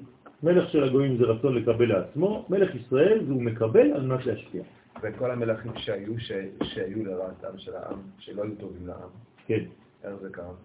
פשוט מאוד, כי יש תהליך, כי המלכות, לא, כי המלכות, זיכוך, ברחנו קצת מהנושא, אבל המלכות היא נקודה, אתם זוכרים? ולאט לאט היא מתגדלת. אז יש בהיסטוריה של עם ישראל מלכות כזאת, ואחרי זה מלכות קצת יותר, ולפעמים נופלים, ולפעמים זה, אבל לאט לאט מתקדמים עד שנגיע למלך האידיאלי. אז זה לא בא מיד. למה אנחנו מתחילים בראש השנה באיזה מזמור? אחות קטנה. אתם מבינים עכשיו מה זה אחות קטנה? זה המלכות, בהתחלה היא נקודה קטנה, אנחנו עכשיו מתחילים להגדיל אותה, מתחילים מזה. כן. אז אנחנו מתחילים בעצם באחות קטנה, זה המזמור הראשון בראש השנה. מי זה האחות הקטנה הזאת? המלכות. יפה. טוב. אם זה המלכות, אז הקדוש ברוך הוא כביכול מרדים את עצמו? כן. כן. זה העניין של להרדים את ה... כי הוא לא מרדים את עצמו, כן, זה הספירות העליונות, כן, עוד פעם, קדוש ברוך הוא זה מדרגה בקבלה, נכון. מה שאין כן המלך שתכליתו, כן, שררה ומעמדו, הרי הדברים להפך, שהכל צריכים להשפיע לו כבוד ושררה. והנה מלכותא דהרה, כן מלכותא דרקיע. המלכות של העולם הזה זה כאין, זה דוגמה, זה השתקפות של המלכות העליונה. ובזה מבואר שאין סתירה בין שני העניינים, תכלית הבריאה, שגם התכלית של מלכות הוא בגדר ההטבה לברוח, היא רצה להתאר בתואר מלכות, ישראל, שכל מציאותו לטובת הברואים. אז אין הבדל בין, לכן הגיע למסקנה שאין הבדל בין או לגלות את התארים שלו רחום וחנון, או להיות מלך. כי בעצם רחום וחנון זה דאגה למי שאתה נותן לו, וגם מלך בישראל זה דאגה לעם. כמו שרצה בתואר חנון ורחום לטובת הנבראים, כך רצה בתואר מלכות לטובת הנבראים.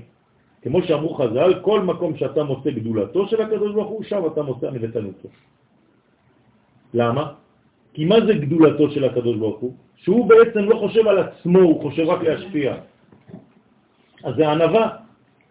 גם אם יש לו הכל, גם אם הוא גדול מאוד, אבל מה הצורה שהוא בנוי בה? יש לך עסק עם רב, הרב הזה הוא עצום. או שהוא כל כולו רק שיתנו לו כבוד, או שכל החיים שלו זה רק נתינה. אז גם אם יש לו כבוד גדול ואתה מעריך אותו, אתה רואה שהוא מעצמו ענב מאוד, הוא לא עושה כלום רק בשביל עצמו, הוא עושה רק כדי להשפיע.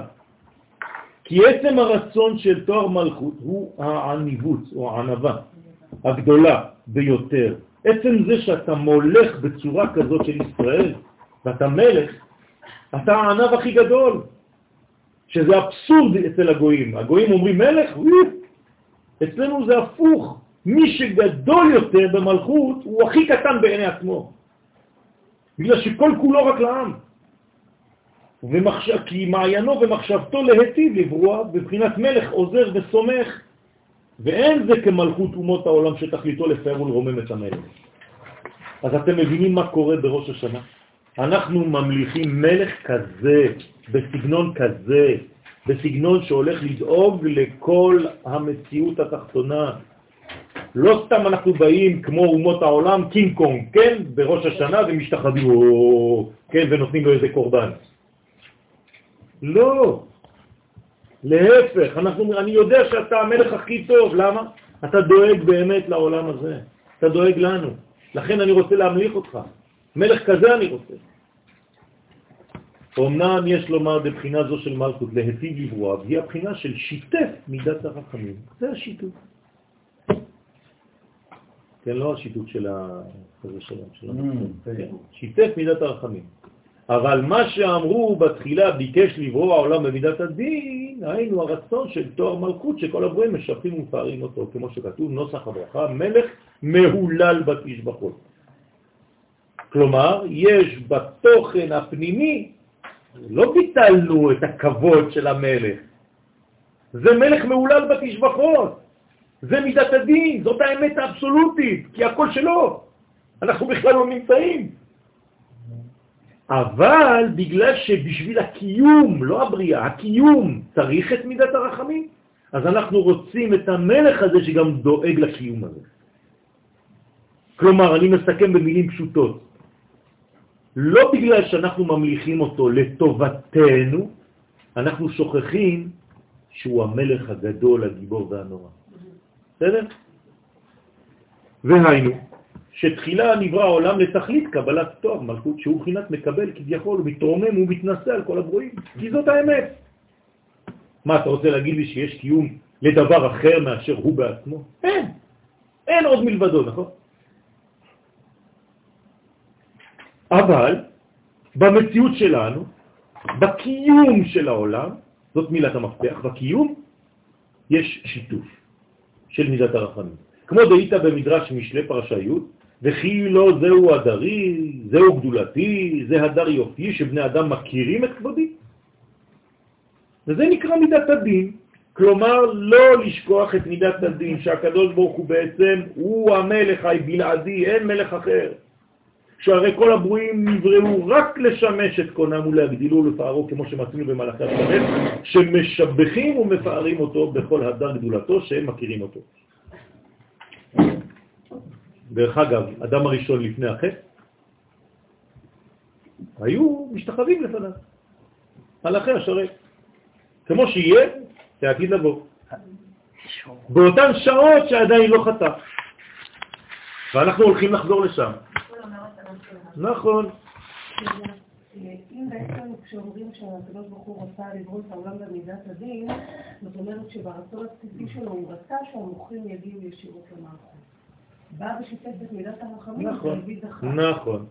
זאת אומרת שבעצם בסופו של דבר האמת האבסולוטית זה הקיצור דרך הזה. זה הישיר. אבל העולם לא יכול להתקיים. עוד פעם, מילת המפתח קיום. יש הבדל בין הבריאה, בין האידאה האבסולוטית, לבין המציאות, הגילוי של הדברים. כלומר, לאן העולם הולך? לכן מי בעצם יהפוך להיות יותר ויותר דומיננטי בעולם בעתיד? הצד הנשי. וזה הופך להיות נשי יותר ויותר, כן. גם הגברי הופך להיות נשי. זה כבר תופעת מריקון. טוב, אבל ראה הקדוש ברוך הוא כי העולם בכללותו לא יתקיים ואם כן, מידת הדין פוגעת באלו שאין ממליכים אותו מבחינה זו. אז הוא לא רוצה לפגוע. שיתף מידת הרחמים, דהיינו הרצון לקבל תואר מלכות מבחינת מלך ישראל, שכל מציאות המלוכה היא בזה שהוא דואג לטובת הברואים שהם עבודה. זה נקרא שיתף מידת הרחמים. כלומר, אני חוזר במילים פשוטות, האבסולוטי זה לפאר אותו כי הוא המלך. בקיום אתה צריך לחיות, נכון? אז אתה בוחר לעצמך גם כן מנגנון שונה של מלכות, שהמלך הזה דואג לכל הברואים. הוא מתקיים בזה גופה שהוא מרחם עליהם ודואג עבורם, התואר הוא בחינת המלוכה. לכן יש גם אינטרס לאומי להמליך את הקדוש ברוך הוא בראש השנה. ולפי זה אין סתירה בשני העניינים. שני התכליות, כן, או תכליתות, הבריאה, להיקרא מלך, אותו דבר. האחת מצד עבודת הצדיקים שעובדים אותו, בבחינת מלך מעולל בתשבחות. לא אכפת לי מה הוא נותן לי, אני לא עובד אותו בגלל מה שהוא נותן לי, אלא בגלל שהוא המלך. והשנייה מצד אלו שאינם במדרגה הזאת, שהם לא הגיעו למדרגה הזאת, והם צריכים לחיות בעולם הזה, אנשים פשוטים.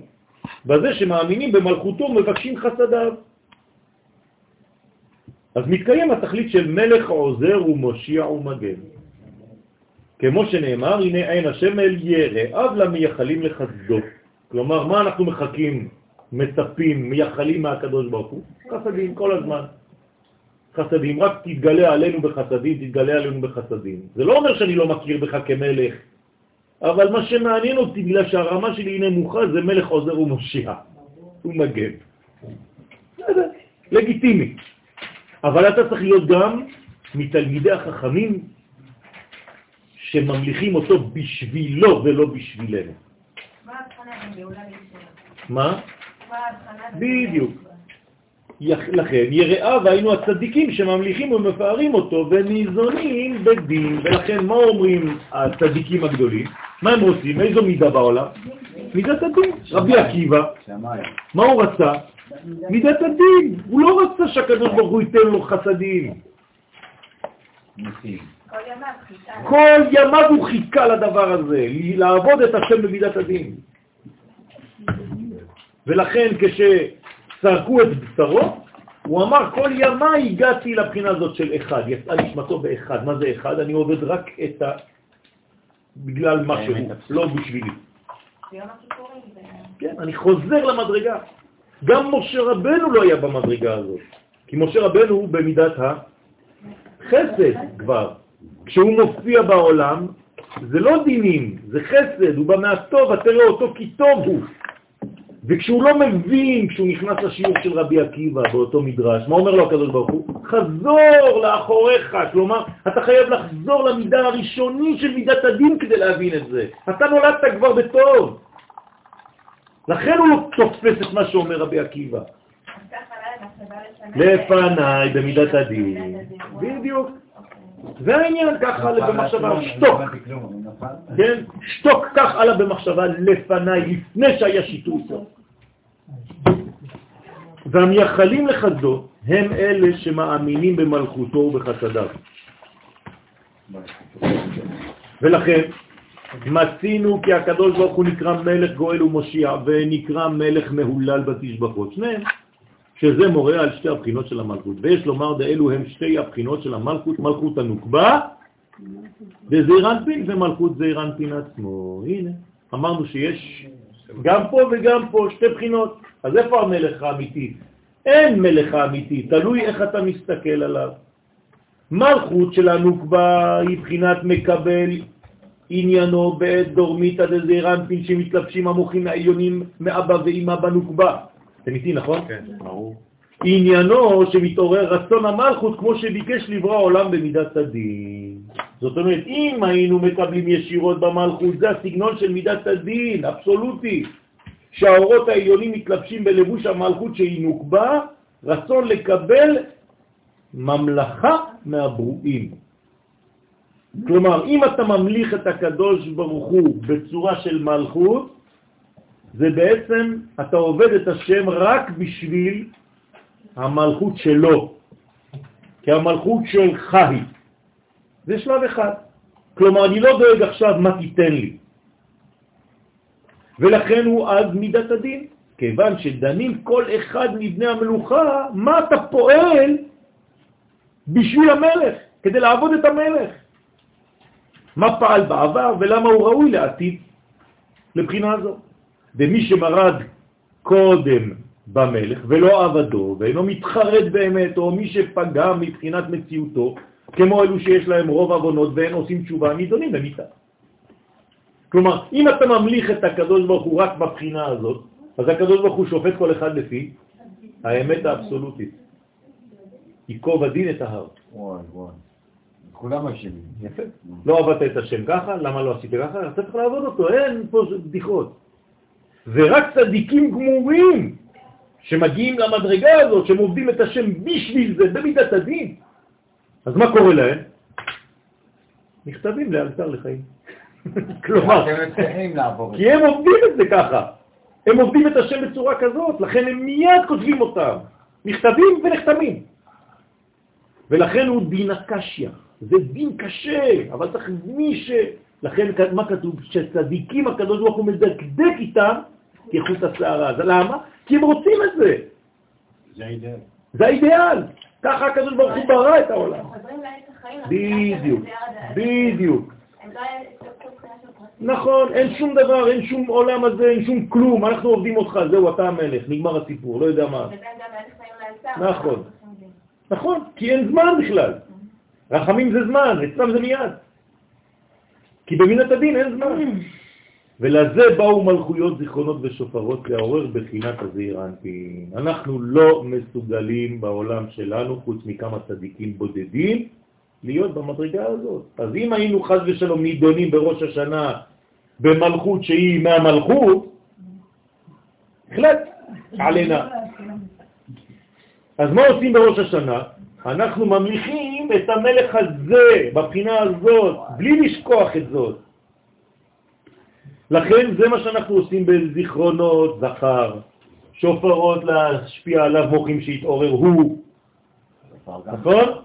ומלכויות שלו, בבחינת זעיר אנפין, והיינו לעורר הרצון העליון של שיתף מידת הרחמים. זה מה שאנחנו מבקשים. להתאר בתואר מלכות בבחינת המשפיע לכל המציאות. מה? אנחנו מבקשים רחמים, מבקשים חסדים, מבקשים שבעצם הוא ייתן לנו זמן להשתנות לטובה, אבל שבינתיים הוא יהיה מלך שדואג לעם שלו. אז אנחנו עדיין ילדים בכללי? כן, בגדול כן. אז לטובת בני המלוכה, ולכן נקרא בחינת זעיר אנפין, הוא המלך. אז לא הבנתי, ראש השנה זה יותר הבבניה של המלכות הזאת או? זאת. לא? אנחנו מבקשים את זאת, זה מתחיל ככה, זאת אומרת, לא רק זה שדואג לנו, אלא שהוא. לא, להפך, זה מתחיל בדואגים רק לו, עד הדורמיתא, ואז כשתוקעים בשופר אנחנו רוצים לעבור למלך בסגנון אחר שדואג לנו. בסדר? כלומר, עד תקיעת השופר אנחנו ברעדה, למה? כי זה רק בשבילו. זה רק בשבילו, זה מידת הדין. אז זה מתחילת החג ועד הבוקר? עד הבוקר. זה שלו. כשתוקעים בשופר אנחנו בעצם משנים את סגנון המלכות למלכות שדואגת לטובת העולם הזה. בסדר? זה, זה ברור? אוקיי. העניין הזה של לאחור לאחור, זה, כל מה שאמרנו בסגנון קבלי אחור ופנים, עכשיו אנחנו מסבירים את זה בעבודה. בסדר. כי הוא בחינת המשפיע, והיינו מלכות בחינת השפעה, כמו מלך ישראל, היינו מלכויות שתמליכוני עליכם זיכרונות, שיעלה זיכרונכם, שלכם, לפניי. כלומר, תמליכוני עליכם, תשימו לב למילים עכשיו. מה זה תמליכוני עליכם? שהדאגה שלי היא בשבילכם. ומה זה שיעלה זיכרונכם לפניי? שאני זוכר אתכם. כלומר, הכל כלפי העם, כלפי למטה. לטובה, והכוונה מלכויות מבחינת הזכר. לכן אנחנו רוצים מלך זכר ולא מלך נקבה. בסדר? אם הייתה אצלנו מלכה נקבה, היינו נשרפים. המלך הזכר הוא בעצם שיתוף הרחמים, שבזה יעלה זיכרון, זיכרון לטובה ולהיות, כן? לכן אמרו בגמרא שראש השנה אין מזכירים מלכויות של פורענות. למה? כי אם זה היה נקבה, זה היה מלכויות של פרענות חס ושלום. אנחנו מזכירים רק מלכות של זכר, ואז ממתקים הדינים בהמשכת החסדים. אתמול היה דיון למה אין אה, בבתי משפט דיינות. כן. אז היו, היה שם בלגן שלם, למה ממנים דיינים, זכרים ולא דיינות. ראיתי רק את הטוענת הדיינית, איך היא מדברת, אמרתי, מזל שהיא לא שמה. מלכת הקלפים, ערפו את ראשו. נכון, נכון, אבל זה לא דיינות, הם אין להם, אסור להם לעשות בדברים אה, של דיני משפחות, דברים כאלה, רק בכמה חלקים. והן חזקות חבל על הזמן, וקשות הרבה יותר מגבר, כן. דרך אגב, עדיף שתעצר על ידי שוטר גבר מאשר שוטרת. עדיף שלא יהיה גם זה וגם זה. אל תנגני. אריתראי. כן, אריתראי שעשני כרצונו.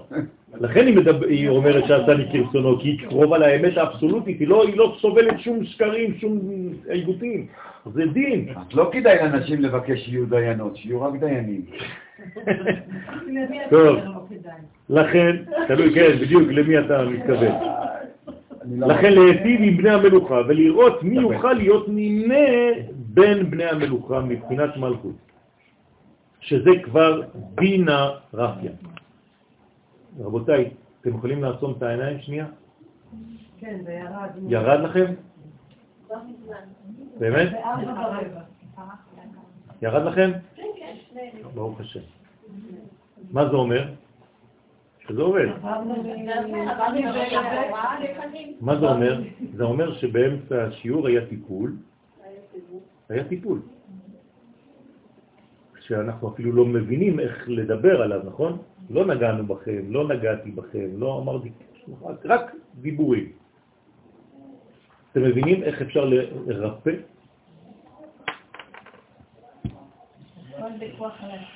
זאת אומרת שיש כאן מנגנון מאוד מאוד חשוב, רבותיי.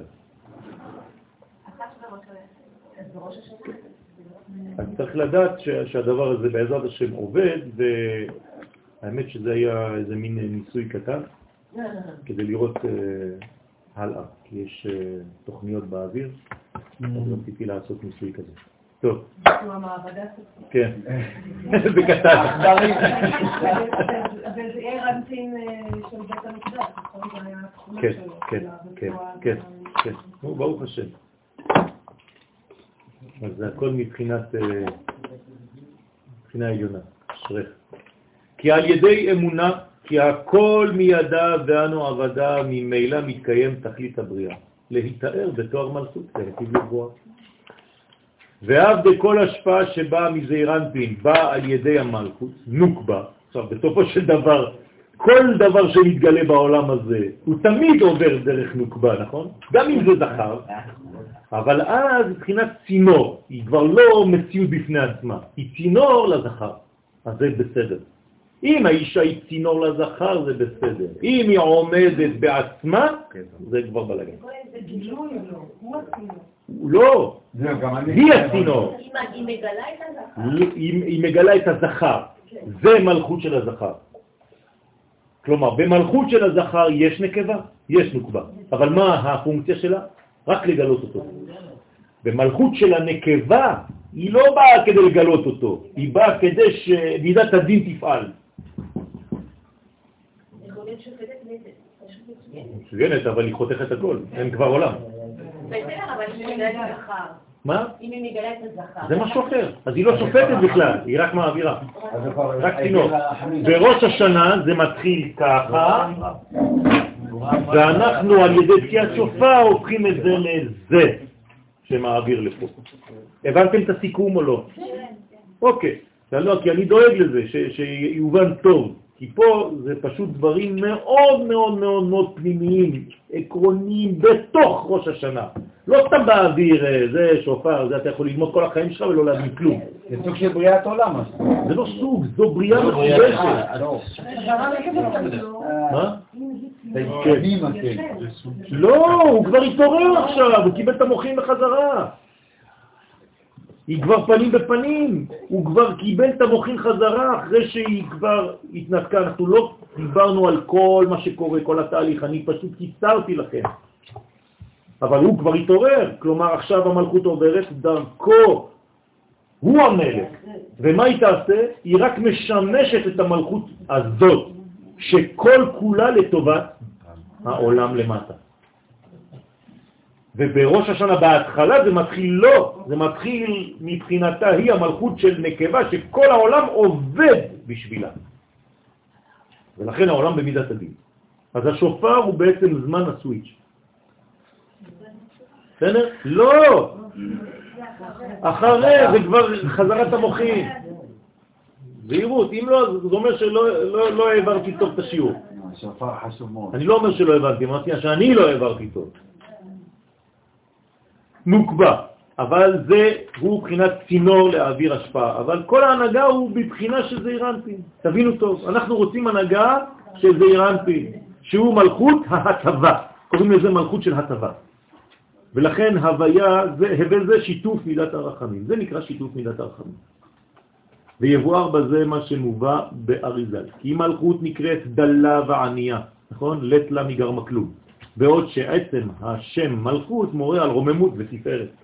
אז אתם רואים שיש כאן סתירה. אם אתה אומר מלכות, אז היא מלכות, היא תפארת דומיננטית. למה אתה אומר שהיא דלה וענייה? אין לה כלום. לכן העניין, כי בעת שהמלכות מקבלת את המוחים שלא על ידי זעיר אנפין, אז היא לא נקראת, כן, שהיא לת לה מגרמה כלום, אלא להפך, יש לה הכל מעצמה. כלומר, יש זמנים שהמלכות יש לה הכל מעצמה, כי היא לא צריכה את הגבר, היא לא מקבלת דרכו. אבל העולם אז נידון במידת הדין האבסולוטי. שהרי היא מקבלת מאבא ואימא ישירות, כמו שהזעיר אנפין מקבל מהם. ואף שהיא מקבלת רק סיטרה דבינה, צד שמאל, זה משום שהיא נוקבה, אז היא מקבלת מהצד של אימא שלה, זה דאבל דינים. והיא עם הריבוע. אכן אימת נקראת דלה וענייה, אז מתי באמת היא נקראת דלה וענייה? בעת שהמוחים באים על ידי זעיר אנפין. אוקיי?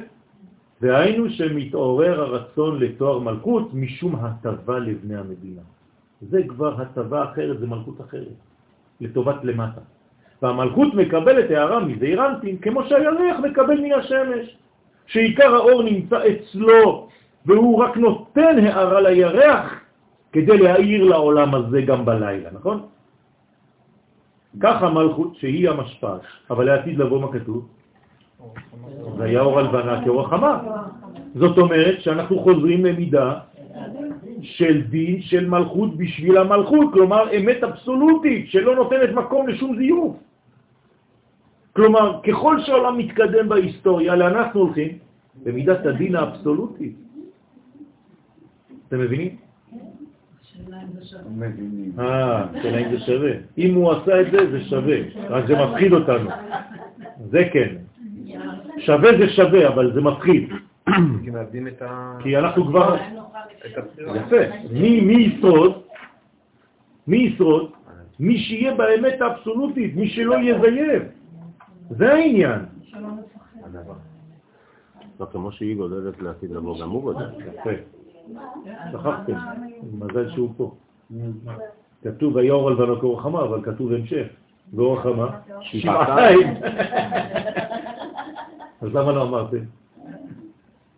מה זה אומר? שתמיד תהיה מדרגה כזאת שתדאג לטובת העולם. כי הקדוש ברוך הוא לא חפץ להרוג, כי לא חפץ במות המת. כי אם בשובו וחיה. תמיד יהיה בעצם ריבוי ודומיננטיות כזאת, כי לא, העולם לא יוכל להתקיים. לכן, כי המלכות שהיא המשפעת והיא הנהגת המדינה מקבלת תורה מן הזעיר אנפין. אם כן, בחינת המלכות דהיינו הנהגת מלוכה לטובת בני המדינה, ולכן נקראת לט לה מגרמה כלום. כלומר, מתי זה לט לה מגרמה כלום? כשהיא לטובת המדינה. דאף שהיא בחינת המלכות, רבותיי, אני לא יודע אם אתם יודעים, תמיד אני חוזר על אותם מילים, אבל אם הייתם מבינים איזו מתנה יש לכם להבין את זה. אתם לא מבינים את זה בכלל. אני צוחק כי זה מצחיק אותי, כי אני, אני יודע כמה אנשים לא מבינים ולומדים את זה שנים.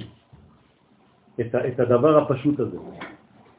לכן, בחינת המלכות שהזעירנפין פועל על ידה, אבל היא פועלת בבחינת זעירנפין ומקבלת הערה גרדה ממנו שתפעל פעולתו. ואז נקראת לט לה מגרמה כלום, וכל מציאותה לטובת הנבראים. וכן יש לבאר בזה קושיית הגר"א בספרא דצניעותא בעניין שבירת הכלים, שמבואר בעץ חיים שמלכות היא המלך השביעי משבעת המלכים שנשברו. והרי מלכות אין לה מעצמה כלום, לט לה מגרמה כלום, וכל אורה אינה אלא מהו"ב קצוות, מהזכר. וכיוון שקודם כבר נשברו הו"ב קצוות, כלומר כל הזכר כבר נשבר, איך ייתכן מלוכה במלכות כמו שאין הערת הירח כשאין אור שמש? כלומר, הרי בשבירת הכלים זה נשבר, כל זה נשבר, אז מה נשאר לה בכלל? על מה אתה מדבר בכלל? לכן מבאר, כי מה שאמרו שם והרעה התבטלה, הכוונה שעל ידי הביטול של זעירנטין, ממילא נתבטלה הרעה. לא הייתה גם ארץ כבר, זה מתבטל, לא הייתה מציאות כזאת של מלכות. אכן בדברי העץ חיים מבואר להדיה, דהייתה מלוכה בנקודה השביעית ובאור הר אית בטלת, יעוין בליקוטי תורה שמבאר כי במלכות לא הייתה שבירה כל כך גדולה, אבל על כל פנים מלוכה הייתה, וקושייתו צריכה באור. איך יכול להיות מלכות, למרות שאין שבירה, כבר זה נשבר, מה המלכות פה? מה זה הסגנון הזה של מלכות? אם אין זה אירנטי. עם מי? לפי המבואר יש לומר, למה שמלכות נקראת לט לה מגרמה כלום, אין זה משום שבשורשה היא נקודה קטנה ונבנית אחר כך, אלא על ידי הזעירנטין או על ידי אבא ואמא מגבילים אותה. מבחינה זו אינה חלוקה מזעירנטין שהמוחים שלו נבנים על ידי אבא ואמא, וגם בתחילתו הוא עובר ומתגדל והולך, ולפעמים שום חוזר לאיבוד. זאת אומרת, יש מדרגות של אמרנו אחות קטנה, גם אצלו, גם הוא קטן בהתחלה, גם הוא נולד לא שלם, אז אנחנו לא מדברים על זה.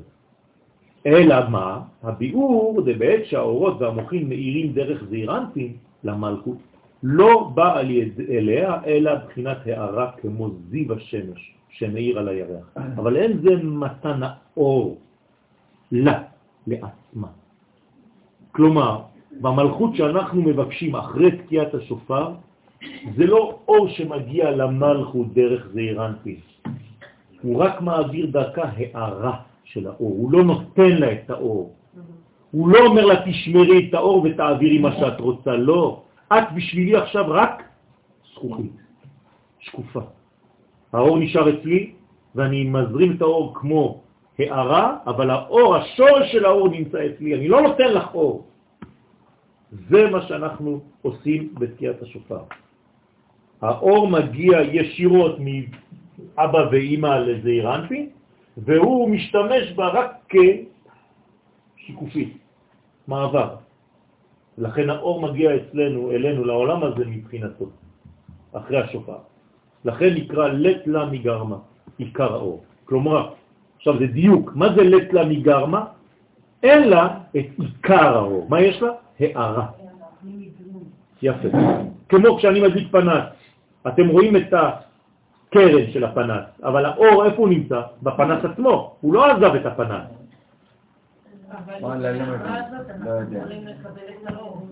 אבל זה בת שלו, זה שלו, לא שלה. זה עירות. זה יכול להתקיים. לכן העולם יכול להתקיים, רק ככה. בסדר? כי אם זה היה אור שהוא נותן לה, מה היא יכולה להגיד לו? לא צריכה אותך עכשיו, לך. עכשיו אני מאירה לעולם. זה לא, זה העולם היה לא יכול להתקיים. לאט לאט. זה מה שאנחנו מבקשים. לכן, כשאנחנו אומרים דלה וענייה, זאת התכונה הזאת. אבל בעת שהמוחים באים לה שלא על ידי זעירנטי, הם חוזרים, חוזרים, חוזרים עד שזה ייכנס טוב טוב. לא, זה ברור. אם זה בא עכשיו שלא דרכו, אלא ישירות מלמעלה, כמו בעת הדורמיתה והנסירה, אז לא נקראת דלה וענייה. להפך, היא עשירה מאוד. נכון? ואורה הוא אור עצמי. אין לה רק הערה של אור, זה אור עצמי, כמו המוחים של זעירנטים. לפי זה יש חילוק בין אור הבא למלכות בשעת שבירת הכלים לבין האור שאחרי התיקון. ובשבירת הכלים, שהייתה נקודה שהם אורות צג, עכשיו אנחנו נכנסים, זה יותר מדי מסובך, אני לא רציתי, אני לא, לא קטעתי לכם, כן, השארתי את השיעור כמות שהוא, ולמדנו אותו ביחד. אז לא ניכנס לזה עכשיו, כי זה ממש יותר מסובך, ולא יהיה לנו זמן, יש לנו רק חמש דקות. אני רוצה לסכם, כי פה זה נכנס בעולם הניקודים וזה, מי שרוצה יקרא את זה אחר כך. סיכום, בראש השנה העולם חוזר למה שהוא היה, בדיוק כמו בבריאת העולם. כלומר, מצב של אחור באחור בין זעירנטים למלכות, עד תקיעת השופר. כלומר, מה קורה עד תקיעת השופר? בגלל שהם אחור באחור, אז היא, יוצאים ממנו עמוקים, הוא נרדם, היא מקבלת ישירות מהעולם הבא אליה, ולכן יש מידת דין חזקה מאוד. אנחנו לא יכולים להתקיים בעולם במידה כזאת. מה אנחנו עושים? הקדוש ברוך הוא נתן לנו פתרון, כלי, שופר. מה קורה כשתוקעים בשופר? עכשיו שאתם יודעים, אתם יכולים לכוון בזה.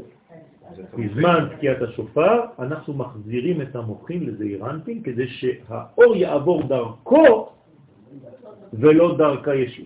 אז מה קורה בכל הלימי תשובה? זה משהו אחר, זה רק כדי להפוך אותה ממש לזיווג, לעמידה פנים בפנים.